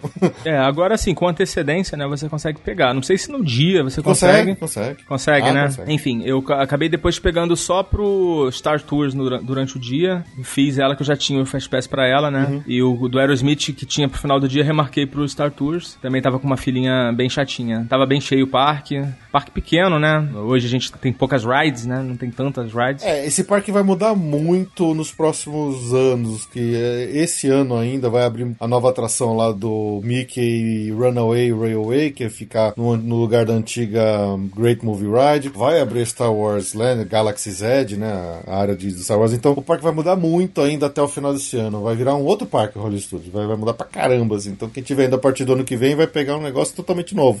E é um parque lindo, né, cara? Ah, eu, eu adoro. Eu, eu, pra mim, é no, meu coração, ele é meu parque favorito de Orlando. É sério? É sério. Mesmo ele capado, mesmo ele. É o meu parque favorito. Eu, acho que é onde eu me sinto melhor quando eu tô lá quando eu tô no Hollywood Studios. Deixa eu falar um pouquinho da Sling, né? Acabei não falando do Sling Dog Dash. Ah, sim. A montanha russa. Então, eu tava com uma expectativa grande com essa montanha russa porque me falaram o seguinte: ah, ela não aparenta, ela é mais do que aparenta ser, né? E assim, eu fiquei com a impressão de que não, que ela é o que ela aparenta ser mesmo, assim. Ela não é, ela não é alta, né? Então, assim, você vê todos os efeitos dela, né? Quando você tá na fila, você fica lá meia hora, uma hora, né, vendo ela passando, né? Ela é uma atração muito divertida, tanto que nas fotos que a gente tem lá do Photopass, tá todo mundo rindo na, na, no carrinho, né? Não tá ninguém né, gritando nem nada. E eles poderiam ter caprichado mais no Sling. Fazer algo mais. É porque é Disney, né, cara? É mais familiar mesmo, né? A ideia, a ideia é essa, né? É, a ideia dessa Toy Story Land era ser uma, uma, uma área temática mais infantil mesmo, né? É, e pelo que a gente sabe, assim, durante todo o projeto de desenvolvimento dela, ela sofreu vários cortes de verba, então ela não, não é o que eles pensaram que ela ia ser. Acabou sendo bem menor. Não sei como é que tava o dia, se tá muito quente ou não. Tava muito frio, muito frio. É. Foi o dia mais frio que a gente pegou. Tá, eu vi muita gente reclamando que no verão americano lá é uma área que tem pouca sombra, que as filas são no sol, então eu vi muita gente reclamando dessas coisas de lá. É, isso é verdade. A fila do Sling mesmo, ela é metade. A gente ficou uma hora, vai. Eu acho que metade foi, foi na aberta e a outra metade num galpãozão. Aliás, essa, essa fila do, do Sling, ela é, é um ponto fora da curva, assim, de tematização de fila da Disney. Ela é bem ralé, assim. É. Poxa, que pena. É, é um galpão, assim, a fila dela. É tipo uh, Kraken. Nossa, caramba. É, aí é sacanagem.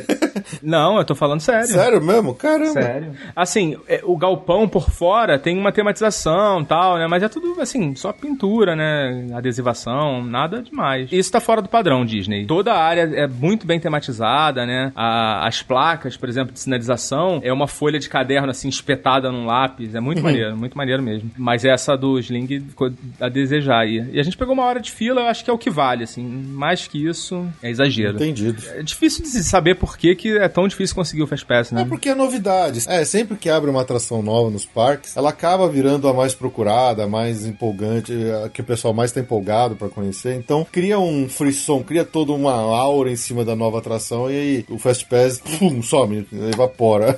É, eu, assim, eu tô falando assim que eu esperava mais, mas é, eu gostei, eu adorei a atração, tá? Ela é muito divertida, é muito gostosa. Ela tem dois pontos de aceleração, mas poderia ser melhor, é só isso que eu tô falando. Eu não tô falando que eu não gostei, não, tá? Ah, não, tranquilo. É, e uma hora de fila tá bem pago. Uhum. E é isso. O resto, o que mais que eu tenho pra falar do Hollywood Studios? Ah, pô, cara, essa nota triste. A gente, quando deu assim, tipo umas 7 horas da noite, temperatura despencou. A gente não aguentou, foi embora. Pô, não viu o Fantasmic? Não vi o Fantasmic. E eu nunca vi o Fantasmic, né? Ah! Não tinha visto da, da outra vez e não vi dessa. Bom, tem que voltar agora. é, pois é, vou ter que voltar. Fazer Ai, o quê? que coisa Mas, cara, a, a, abaixou pra 6 graus, cara. Caramba, é complicado. Se você não, se você não tá preparado com a roupa certa, você sofre nesse frio que de repente faz lá, nessa época do ano. É, e lá é mais, eu acho que é um parque que é mais descampado, assim, sei lá. Eu acho que ele é mais frio que os outros. Ah, ou é impressão porque tava muito frio é, mesmo. deve ser. Ah, e outra coisa que me deu uma estragada, eu tive que ir no carro do, durante o dia para pegar um, um, casaco e tá com uma obrinha lá na frente. Tem uma obra lá, sabe o que, que é? Eu não sei, na entrada lá do estacionamento tá com uma obra também. É da estação do Skyliner, Disney Skyliner, lá que são ah, as tá. gôndolas, tá. o teleférico. Então assim, tem que dar uma puta volta para chegar no estacionamento. Acabou me dando uma estragadinha também. No final do dia eu já tava, além do frio, eu tava cansado pra caramba. A gente acabou decidindo ir embora. Eu ficaria, né, lógico, por mim, mas as meninas estavam com muito frio, a Úrsula e a, e a Ana Luísa. Então, fomos embora embora.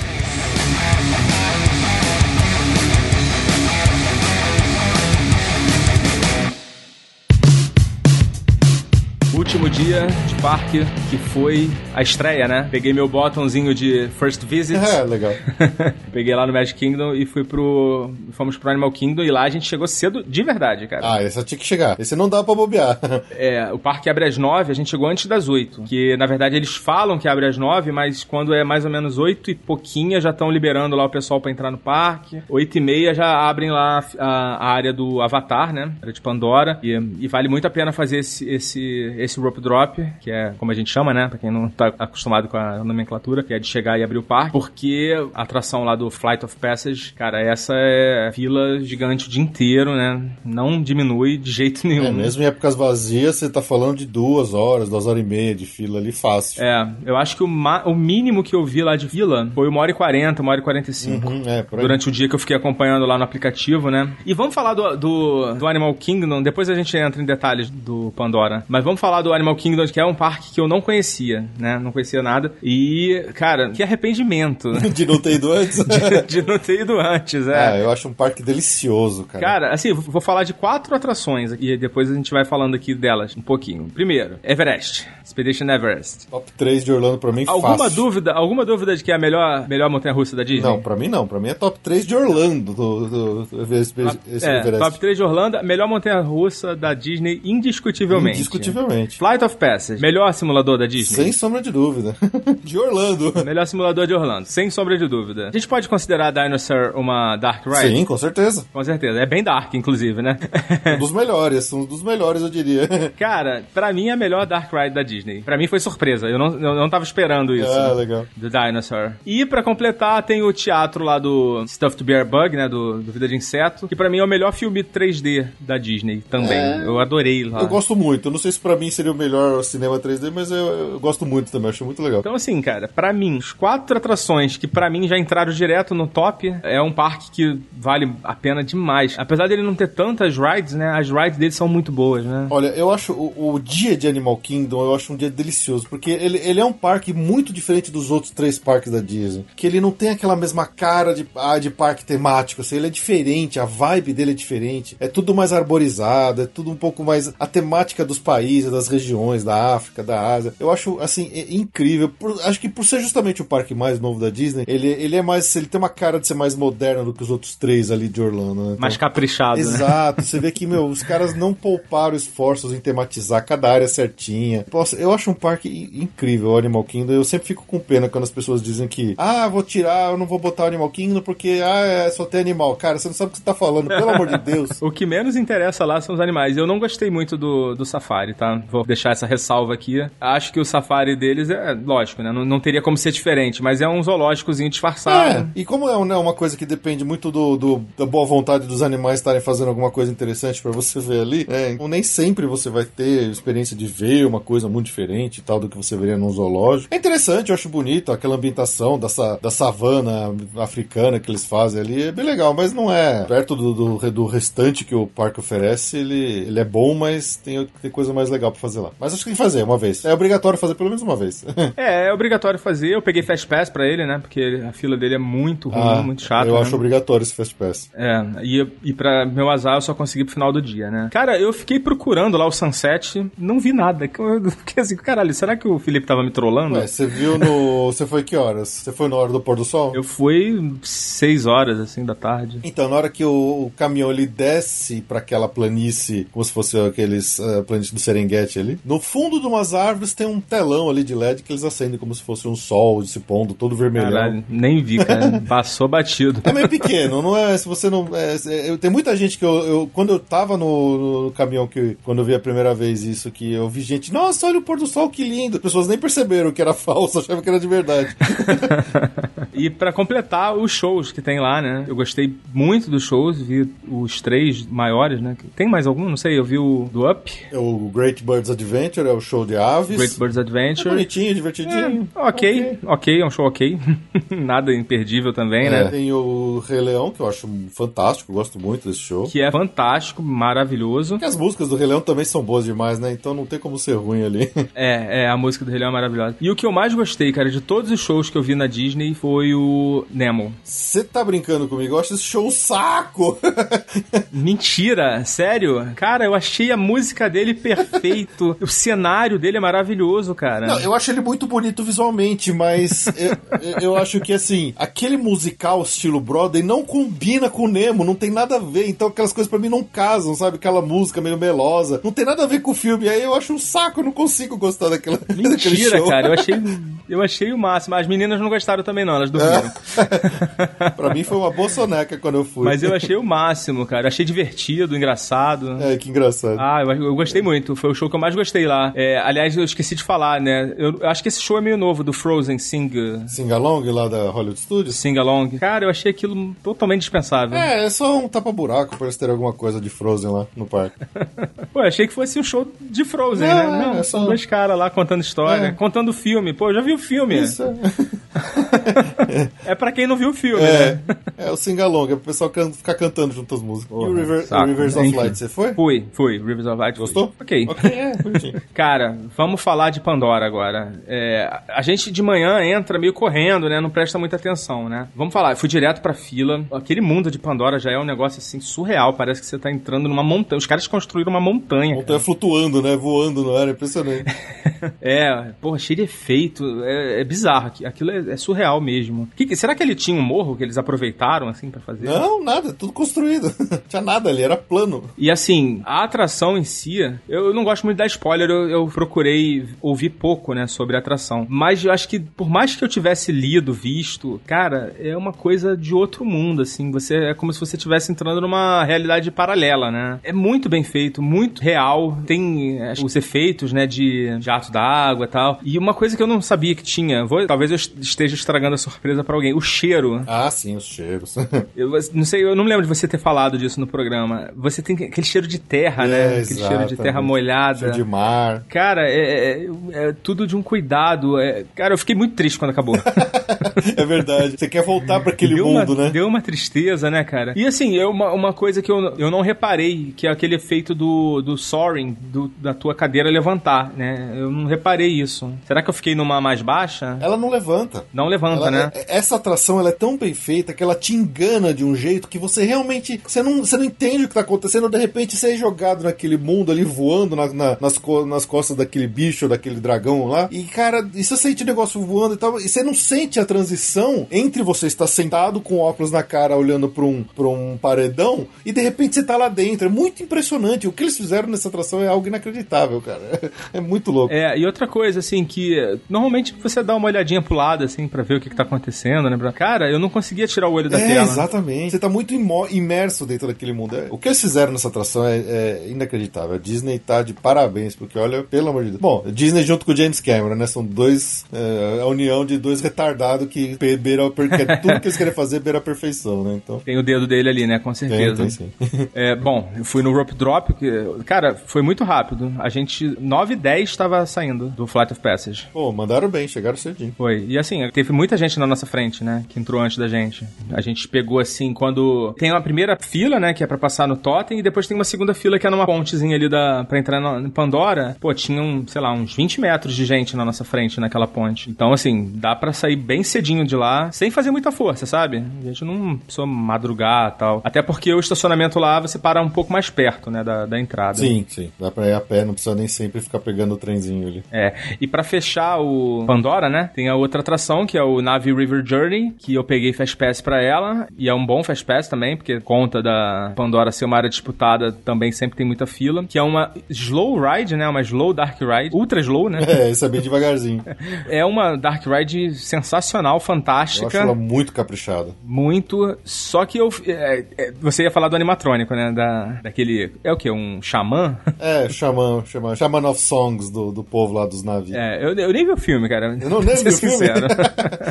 Pô, é legal o filme. Não, eu não vi, eu não vi, eu não vi Avatar. Então, é legalzinho o filme, vale a pena ver. É, agora eu vou ver com mais, mais vontade, né? Mas é, é, eu acho que é o, é o animatrônico mais sensacional da Disney, né? Nossa, é impressionante. Esse animatrônico, os caras estão de sacanagem. A movimentação dos dedos, do, do rosto, da expressão facial, os braços se mexendo, dançando, cantando. Nossa, é- a Disney, a Disney não brinca com essas coisas. É impressionante o que eles fazem nessas horas. É, verdade. Eu só senti um pouco de falta de mais animatrônicos, né? Podia ter outros, né? É, poderia. Eu Acho que aquilo é tão caro que eles.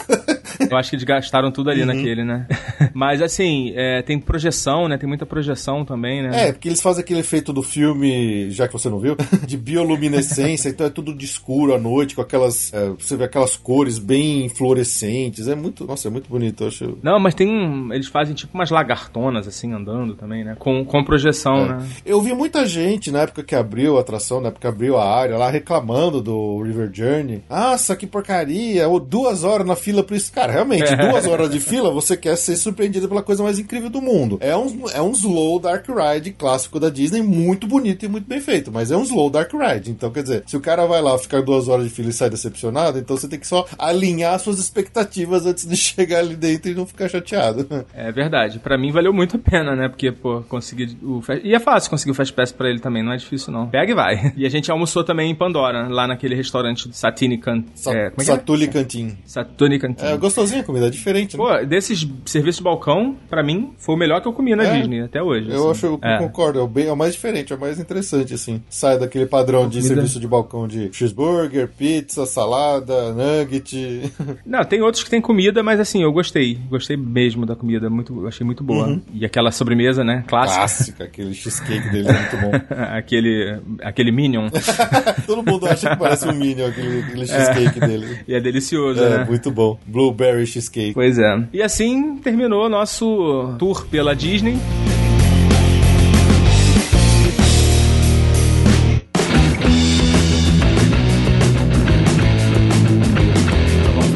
Do nosso retorno, né? Do retorno de Jedi. A gente já tinha ido embora de Orlando, né? Tinha feito o nosso retorno pra Miami, fizemos o cruzeiro e voltamos pra embarcar, né? Do cruzeiro. Quando tivemos a surpresa da Latam de mudar nosso voo e a gente ia perder a conexão e eles deixaram a gente remarcar o voo, remarcar pra outra data, se a gente quisesse, sem custo, né? Então, como a gente ainda tinha um final de semana pela frente, de férias, a gente resolveu aproveitar mais uns diazinhos lá em Orlando e fomos pro Busch Gardens no dia seguinte lá que a gente deveria estar voltando pro Brasil, a gente voltou. Cara, peguei estrada de Miami até Tampa, é foda, hein? E fomos num, num- num tiro só. O quê? Umas 5 horas e meia, 6 horas ali? Não, não, não chega Não assim, chega não, tudo. mas... É, dá, dá isso porque a gente para, Ah, né? sim, pra comer, pra descansar, tal, É. esticar as Eu, pernas. eu cheguei a fazer direto de Key West até Orlando. Deu umas 6 horas de estrada. Mas aquela estrada é, uma- uma- é linda demais, uma delícia dirigir naquela estrada. né? É, mas que, não, que West dá até mais, né? Porque que West pra Miami dá três horas. três Então, horas mas a gente foi direto, a gente pegou e emendou até Orlando. Então, aí mais, mais Orlando, mais quatro, É, não? acho que foi, foi- É porque a gente não passou por Miami, então acho que foi mais rápido. Deu alguma coisa em torno de 6 e meia, 7 horas. Foi por aí. É, é uma É esticada, uma bela né? esticada. Enfim, é, mas a, a, pra Tampa a estrada é diferente, né? Você cruza ali os Everglades, Sim. dá quase 100 km, assim, de uma linha reta, sem nada, só com pântano de um lado, pântano do outro. já cheio de jacaré, cheio de crocodilo. É, não é, jacaré não atropelei nenhum não, mas enfim, deu tudo certo. E aí a gente foi pra Tampa, ficamos lá, eu me hospedei em Tampa mesmo, pra aproveitar lá o, o Busch Gardens. Tomou- tomei uma cravada lá na, na bilheteria que eu não consegui comprar antes pelo site, no dia, né? Acho que pro site ele só deixa você comprar com uma certa antecedência, né? É, tem, na verdade, assim, ele deixa até você comprar pro dia seguinte, mas é mais caro. Ah. Não é o mesmo preço se você comprar com três dias de antecedência. Vai ficando mais caro, né? Mas e na, na, e na bilheteria é mais caro ainda. Mas na verdade eu não comprei porque é por causa do cartão. Meu cartão era Elo e ele não passou. Não sei o que aconteceu, não passou o Elo. Deu um erro lá na hora de eu comprar. Não falou nada, mas eu acredito que seja por causa do cartão. É caro demais, né? Tá muito caro o ingresso, né, cara? É, cada todo ano sobe preço. É, bom, é, é a parte mais cara de uma viagem pra pra Orlando hoje em dia são os ingressos. Acaba sendo ingresso. É verdade. Foi mesmo. Passagem, você consegue promoção, né? É, Consegue hospedagem você consegue. Ah, não quero ficar, vou pegar uma baratinha aqui. Pode ficar carro, alugar carro ou não alugar. Tudo isso você consegue dar algum jeito, mas ingresso, se você quer ir no parque, você tem que pagar o preço e, e não é barato. É, ingresso não tem muito pra onde correr. Não, não tem. Compra com antecedência, divide em 10 vezes, dá um jeito, mas tem que pagar. não- Verdade, verdade, verdade. Não vai deixar de ir nos parques, né? Eu, tava, eu te contei, né? a História triste de uma conhecida nossa que foi pra, pra Orlando, ficou duas semanas lá e foi dois dias Ah, não, isso é muito triste, cara. É- eu, fiquei, eu fiquei realmente chateado. Falei, não, vem cá, filho, vem- vamos conversar, senta aqui. não, e vai ficar fazendo o quê em Orlando duas semanas? É, corta uma semana da sua viagem e fica lá fazendo nada e vai pro parque, pô. Pois é. Erro de planejamento, clássico, né? Clássico. Bom, enfim, minha filha filha, cara, ela ficou alucinada com as montanhas russas e ela já tem a altura, né? Ela já tem altura pra ir em todas. Então, qual é a, a alternativa óbvia pra quem, tá, pra quem tem esse perfil? Busch Garden, né? Busch Gardens. Então. Tem o quê? Oito montanhas russas lá hoje e ainda vai ter mais, mais uma abrindo ao longo desse ano agora. É, cara, eu, eu vou te falar que essa que vai abrir deve ser algo de outro mundo, porque assim, olhando pra montanha russa, eu não consegui nem entender o que, que ela era, assim, como é que ela vai funcionar. É, ela é esquisita, ela dá um- uma volta, ela meio que dá um looping nela própria. Ela parece um, uma- um parafuso. É uma maluquice mesmo, eu achei bem, bem interessante o conceito é, dela. eu não entendi pra que lado que ela vai, enfim. É, vindo do Busch Garden, com certeza vem coisa boa, né? Ah, sim, de montanha russa eles mandam. E ela tá quase pronta, assim. Deve estar pra inaugurar no verão, né? Ah, é, ela abre no verão agora desse ano. Pô, cara, a novidade do Busch Garden, fui na Cobra's Curse. Cara, ela é muito diferente, essa montanha-russa. Você já foi lá, não? Ainda não fui no Cobra's Curse. Quando a gente esteve lá em Orlando em 2017, a gente não foi no Busch Gardens, então eu acabei não conhecendo até hoje a Cobra Curse, Cobra's Curse. É, e eu acho que ela abriu em 2017 mesmo. Assim, primeiro ponto, que é o ponto fraco do Busch Garden, tematização de fila, ela já é totalmente diferente. Ela já tem uma fila totalmente tematizada, tem um, um storytelling, tem um salão lá que tem um puta telão, que tem uma projeção de da maldição lá da cobra. Assim, nota 10 pra tematização dessa, dessa atração. E se você comparar com as outras, então, né, dá até dó, né? Essa realmente, ali, com, com tematização zero pras outras, né? É, praticamente não tem tematização nenhuma, né, nas outras, nas outras montanhas russas, né? Até, até, até porque o Busch Garden, vamos, vamos combinar, né? É um parque pra quem gosta de montanha russa, né? Se o cara não gosta, não vá. Porque, assim, o que tinha de show lá, tinha de Madagascar e tal, cara, eles desencanaram dessa porra de show, né? Pelo visto. vamos investir em montanha russa, que é o que a gente sabe fazer, né? Essa é a primeira, primeiro ponto, né? Tematização. Segundo ponto, elevação. Ela tem um, um sistema de elevação que eu nunca tinha visto em montanha russa nenhuma do mundo, em nenhum lugar, que é um elevador, né? Não sei se você sabe. Sei, sei sim. Ela, te sobe vertical no elevador antes de derrubar, né? Você vai e tal, numa linha reta, assim, até um- uma cápsula, assim, aí ela sobe e te deixa lá em cima. Segunda coisa, cara, ela é bem alta, assim, ela não é uma atração tão infantil quanto parece. A descida dela é bem, bem íngreme. E o terceiro ponto, que é o fato dela soltar, né, o, o eixo do, do carrinho, né, que ele fica virando. Fica girando, né? No, no eixo do carrinho. né? Fica girando e assim, eu vá mais de uma vez porque a- a- as experiências são diferentes. É, que legal. Tem hora que você vai pegar ele de costas na descida, tem hora que você vai pegar ele de costas nas curvas. Então, assim, é bem diferente, é bem aleatório. Assim, tem um, tem um componente aí de aleatoriedade que vai dar uma experiência diferente cada vez que você É, vai. interessante. Eu fui três vezes só, pra não. Porque é, ela tava com fila, né, durante o dia, e depois no final do dia tava mais tranquila. Ela parou também uma hora lá, eu vi o pessoal descendo lá de cima Nossa! de escada.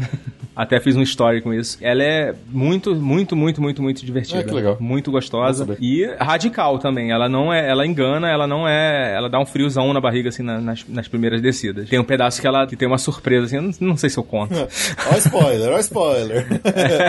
não, já falei demais, já falei demais da, da Cobra's Curse. Deixa o pessoal lá se divertir, pra, pra tomar surpresa na cara. Isso aí. E é assim, ela é, apesar de não ser tão familiar, é a menos radical, né, do parque. Menos do que a, a Scorpion. Hum, não sei, cara. A Scorpion é aquela Boa bem pergunta. simplesinha, que só tem um looping, que ela é vermelhinha É. e baixinha. A Scorpion, quem é das antigas e é do Rio de Janeiro vai lembrar. Tinha um parque na Lagoa, chamava Tivoli Park. Ela é idêntica à à montanha-russa que tinha no Tivoli Park. Idêntica. Ela é o mesmo carrinho, o loop é igualzinho, barulhento igualzinho.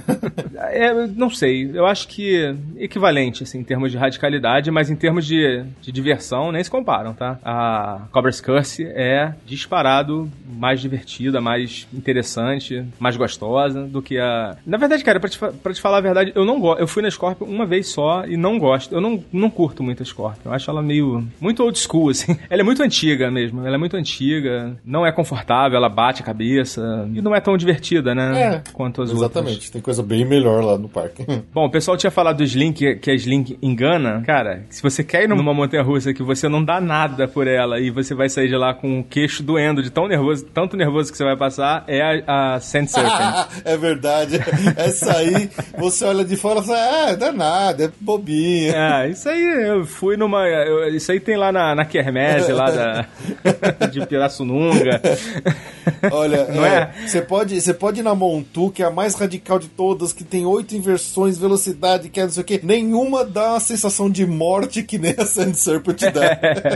Verdade. E ela é zero sutil, né? Assim, zero sutileza. É isso É, mesmo. é de uma grosseria, né? Que Você não, se, não tá preparado pra ela, né? Se você quer realmente ir numa que você acha que vai ser tranquila, mas não vai, vai na Centro É verdade. E, cara, a gente chegou lá, não tinha ninguém na Centro. Ninguém. A gente até falou, porra, será que tá fechada? Será que fecharam? Não, não tinha ninguém. Aí a gente foi, eles liberaram o carrinho lá pra É, gente. que legal. Aí depois começou a ir a galera, depois vem a galera atrás. Ai. Tem mais uma atração que fica ali do lado que a gente tem que falar também, né? Obrigatória, que é a Falcon's Fury. Nossa, Nessa. Adoro. Essa era a que eu tinha amarelado da outra vez que eu fui, né? Da última vez que eu fui. E dessa vez eu não só fui, como compensei, paguei logo duas dívidas de uma vez. Fui três vezes. eu e minha filha. Oi, ela foi? Fomos, foi, cara. Minha filha, assim, ela não tem medo de nada. Absolutamente legal. nada. Se aquela porra tivesse cinco vezes a altura que tem, a gente ia também. Nossa, da hora. Cara, a gente já falou, né, da, da Falcon's Fury. Ela é a que dá mais medo, disparado, né, cara? Assim, você, é muito alto e você vira com a cara pro chão e despencar. É muito, muito surreal, né? Uma coisa que eu fui, assim, logo que a gente chegou lá na área, né, a gente foi pra fila, tava com pouca fila. É uma, é uma atração que sempre tem pou- pouca fila, né? Porque o pessoal tem. Tem medo. Respeita muito, né? E é engraçado, né? O pessoal se borra de medo. Você vê o nego passando mal, né? nego querendo desmaiar. O pessoal depois não levanta quando, quando acaba. É bem divertido também nesse aspecto, né? O nego chora. Eu acho que é uma atração que você, enquanto você está dentro dela, você por 90% do tempo que você está dentro dela, você está se arrependendo de estar dentro dela. Aí quando cai, que você fica daquela acelerada, aquela adrenalina, a única coisa é que você quer subir de novo nela depois, né? Uma coisa que eu reparei, assim. Eu fui nela, assim, assim que a gente chegou na área, a gente foi nela e não tinha fila, né? Então a gente chegou, entrou, subiu, pá, desceu. Aí, aquela adrenalina, né? Aquela sensação de que você não sente as pernas e tal. E aí eu fiquei olhando, né? Depois o, a outra leva. Cara, ela faz um barulho ensurdecedor, né? Olha, eu não lembro do barulho, sabia? Você, ou, você ouve o barulho dela do parque inteiro, de qualquer lugar do parque que você tá, quando ela solta, né, ela faz aqui um barulho de, de pressão, sei lá, de hidráulico, faz um. Cara, eu não, não ouvi o barulho. Quando, quando você tá nela, você não ouve. Seus sentidos estão todos virados pra como você vai sobreviver àquilo, né? tá tudo focado, assim, no- na sobrevivência. Exatamente isso. Você não ouve barulho. É, é bizarro isso, porque é muito alto o barulho dela. E, pô, me arrependi também de não ter ido das outras vezes, né? Eu acho muito é um elevador incrível. Isso é realmente impressionante. Esse. E a Montu, né, que você falou, eu tinha muitos anos que eu, que eu não ia na Montu, porque a última vez que eu fui tava fechada. E, cara, é, realmente, é- ela é perfeita, né, cara? Tecnicamente, quem fez, assim, tem- merece uma nota 10, assim, porque o cara fez a, a melhor montanha-russa, assim, mais completa, né? Ela tem tudo, ela tem curva, tem queda, tem... Não, o traçado dela é uma maluquice. Ele tá, ela, ela gira você pra tudo quanto é lado, vira de cabeça pra baixo, gira pro lado, gira pro outro, tem velocidade, tem queda. É, é- é- se eu não me engano, ela é uma das, das únicas montanhas de Orlando, da região de Orlando, né? Que sempre entra na, na lista de top 10 melhores montanhas russas do mundo, coisa assim. É, é a Montu. Ela é muito. Ela é uma montanha russa bem premiada, inclusive. É, e é merecido, porque realmente ela é perfeita. E ela é muito confortável, né? Assim, ela não, ela não dá. Ela é muito lisinha, muito suave, né? Apesar de todas as curvas, inversões e parafusos e tal, ela não te deixa muito zoado no final, né? Fica um pouco, né? Vamos, sejamos sinceros, né? Você vai sair de lá meio, né?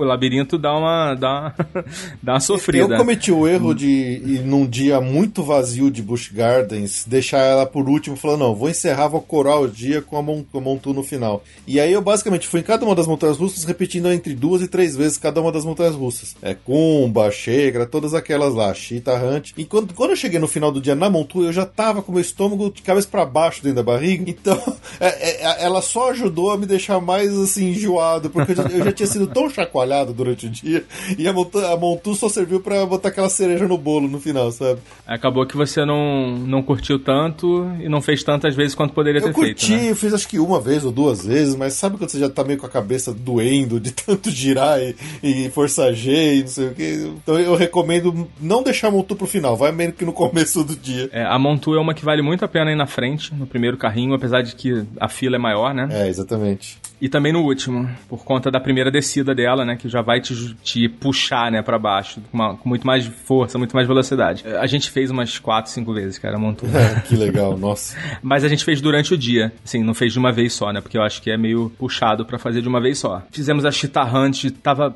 O parque não tava cheio, tá? Tava tranquilo, tava tranquilaço até. É, só tinha uns sei lá, uns 10 grupos de adolescentes argentinas de 15 anos, olha que específico, né? Tinham 10 grupos de debutantes argentinas. Já encontrei com esses grupos lá no Epcot, meu Deus, que inferno. É, eu encontrei no, no Busch Garden, melhor que tava vazio, né? Então, toda vez que elas iam pra um brinquedo, enchia o brinquedo, ficava com fila, né? Então, eu ficava meio que evitando, assim, os grupinhos É lá. só ouvir a gritaria de longe e se afastar ir pro outro, né? É, é, é verdade. Fiz umas três vezes também os Star Hunt, porque é uma delícia É, eu, aquelas eu Star gosto Hunt, muito cara. também, Nossa, eu adoro. é difícil comparar elas, né, cara? Falar, fazer top, porque são todas tão diferentes, né? Cada uma tem a sua característica muito própria, né? Pra quem tá acostumado, que gosta de montanha-russa, quando você vai no Busch Garden, você vê, ah, você tem lá oito montanhas-russas, você sente que cada uma tem a sua, a sua característica própria, que o cara que projetou pensou numa coisa específica. Então, a Cheetah Hunt tem aquela parte que ela fica bem perto do chão, que ela fica fazendo um zigue-zague, assim, meio que como se fosse a, a- uma chita caçando no meio ali. Você sente que aquilo ali mesmo que o cara quis passar é muito legal. Eu acho, eu acho muito bom isso. Sim, e a Sheikra, né? Que pra mim também é uma montanha-russa que tem um lugarzinho especial no meu coração. A gente chegou lá, tava fechado, olha que, que pânico. Que frio na espinha, né? Mas assim, a gente viu que tinha uma galerinha ali esperando, a gente resolveu ficar esperando também. Ficamos esperando ali uns 10, 15 minutos, aí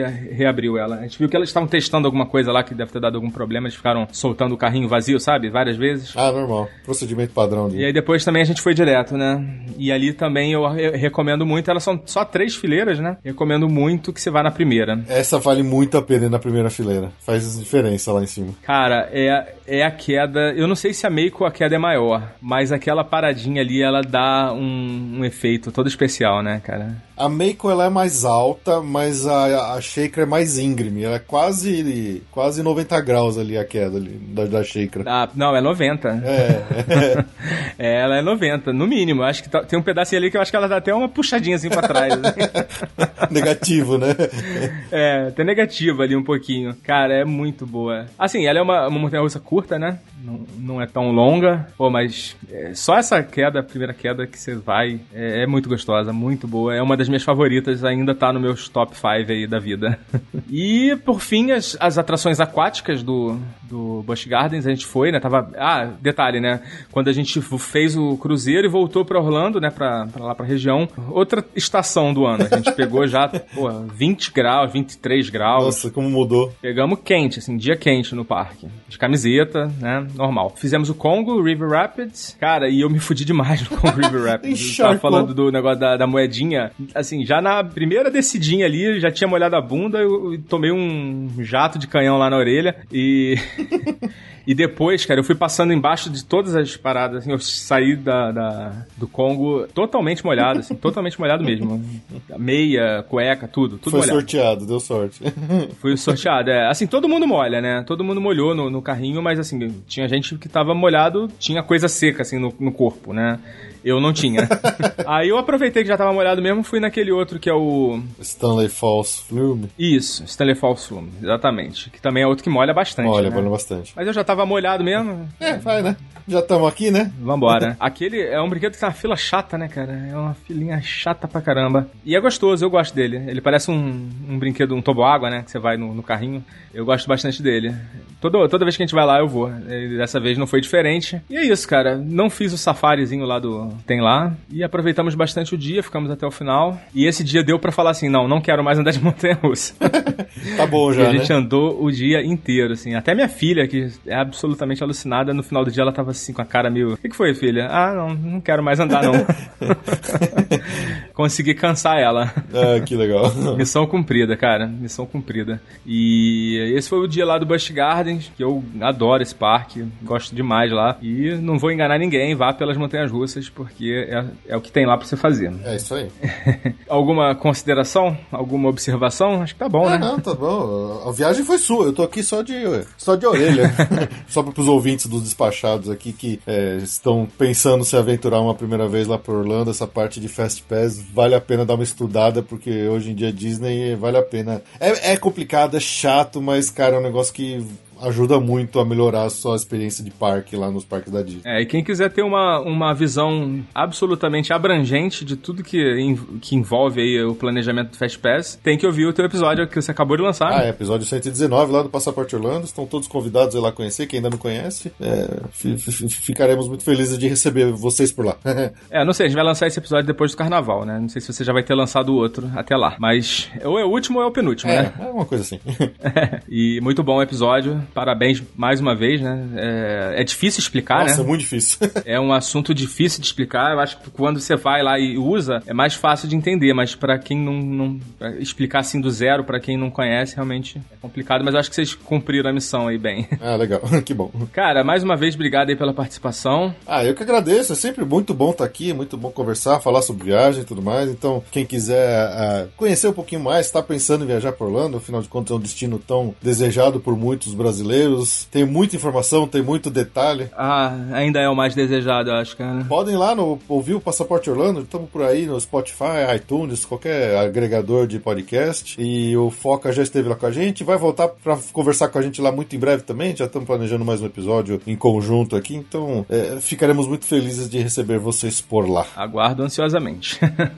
Sempre bom. Valeu, cara. Obrigado aí pela participação. Isso aí.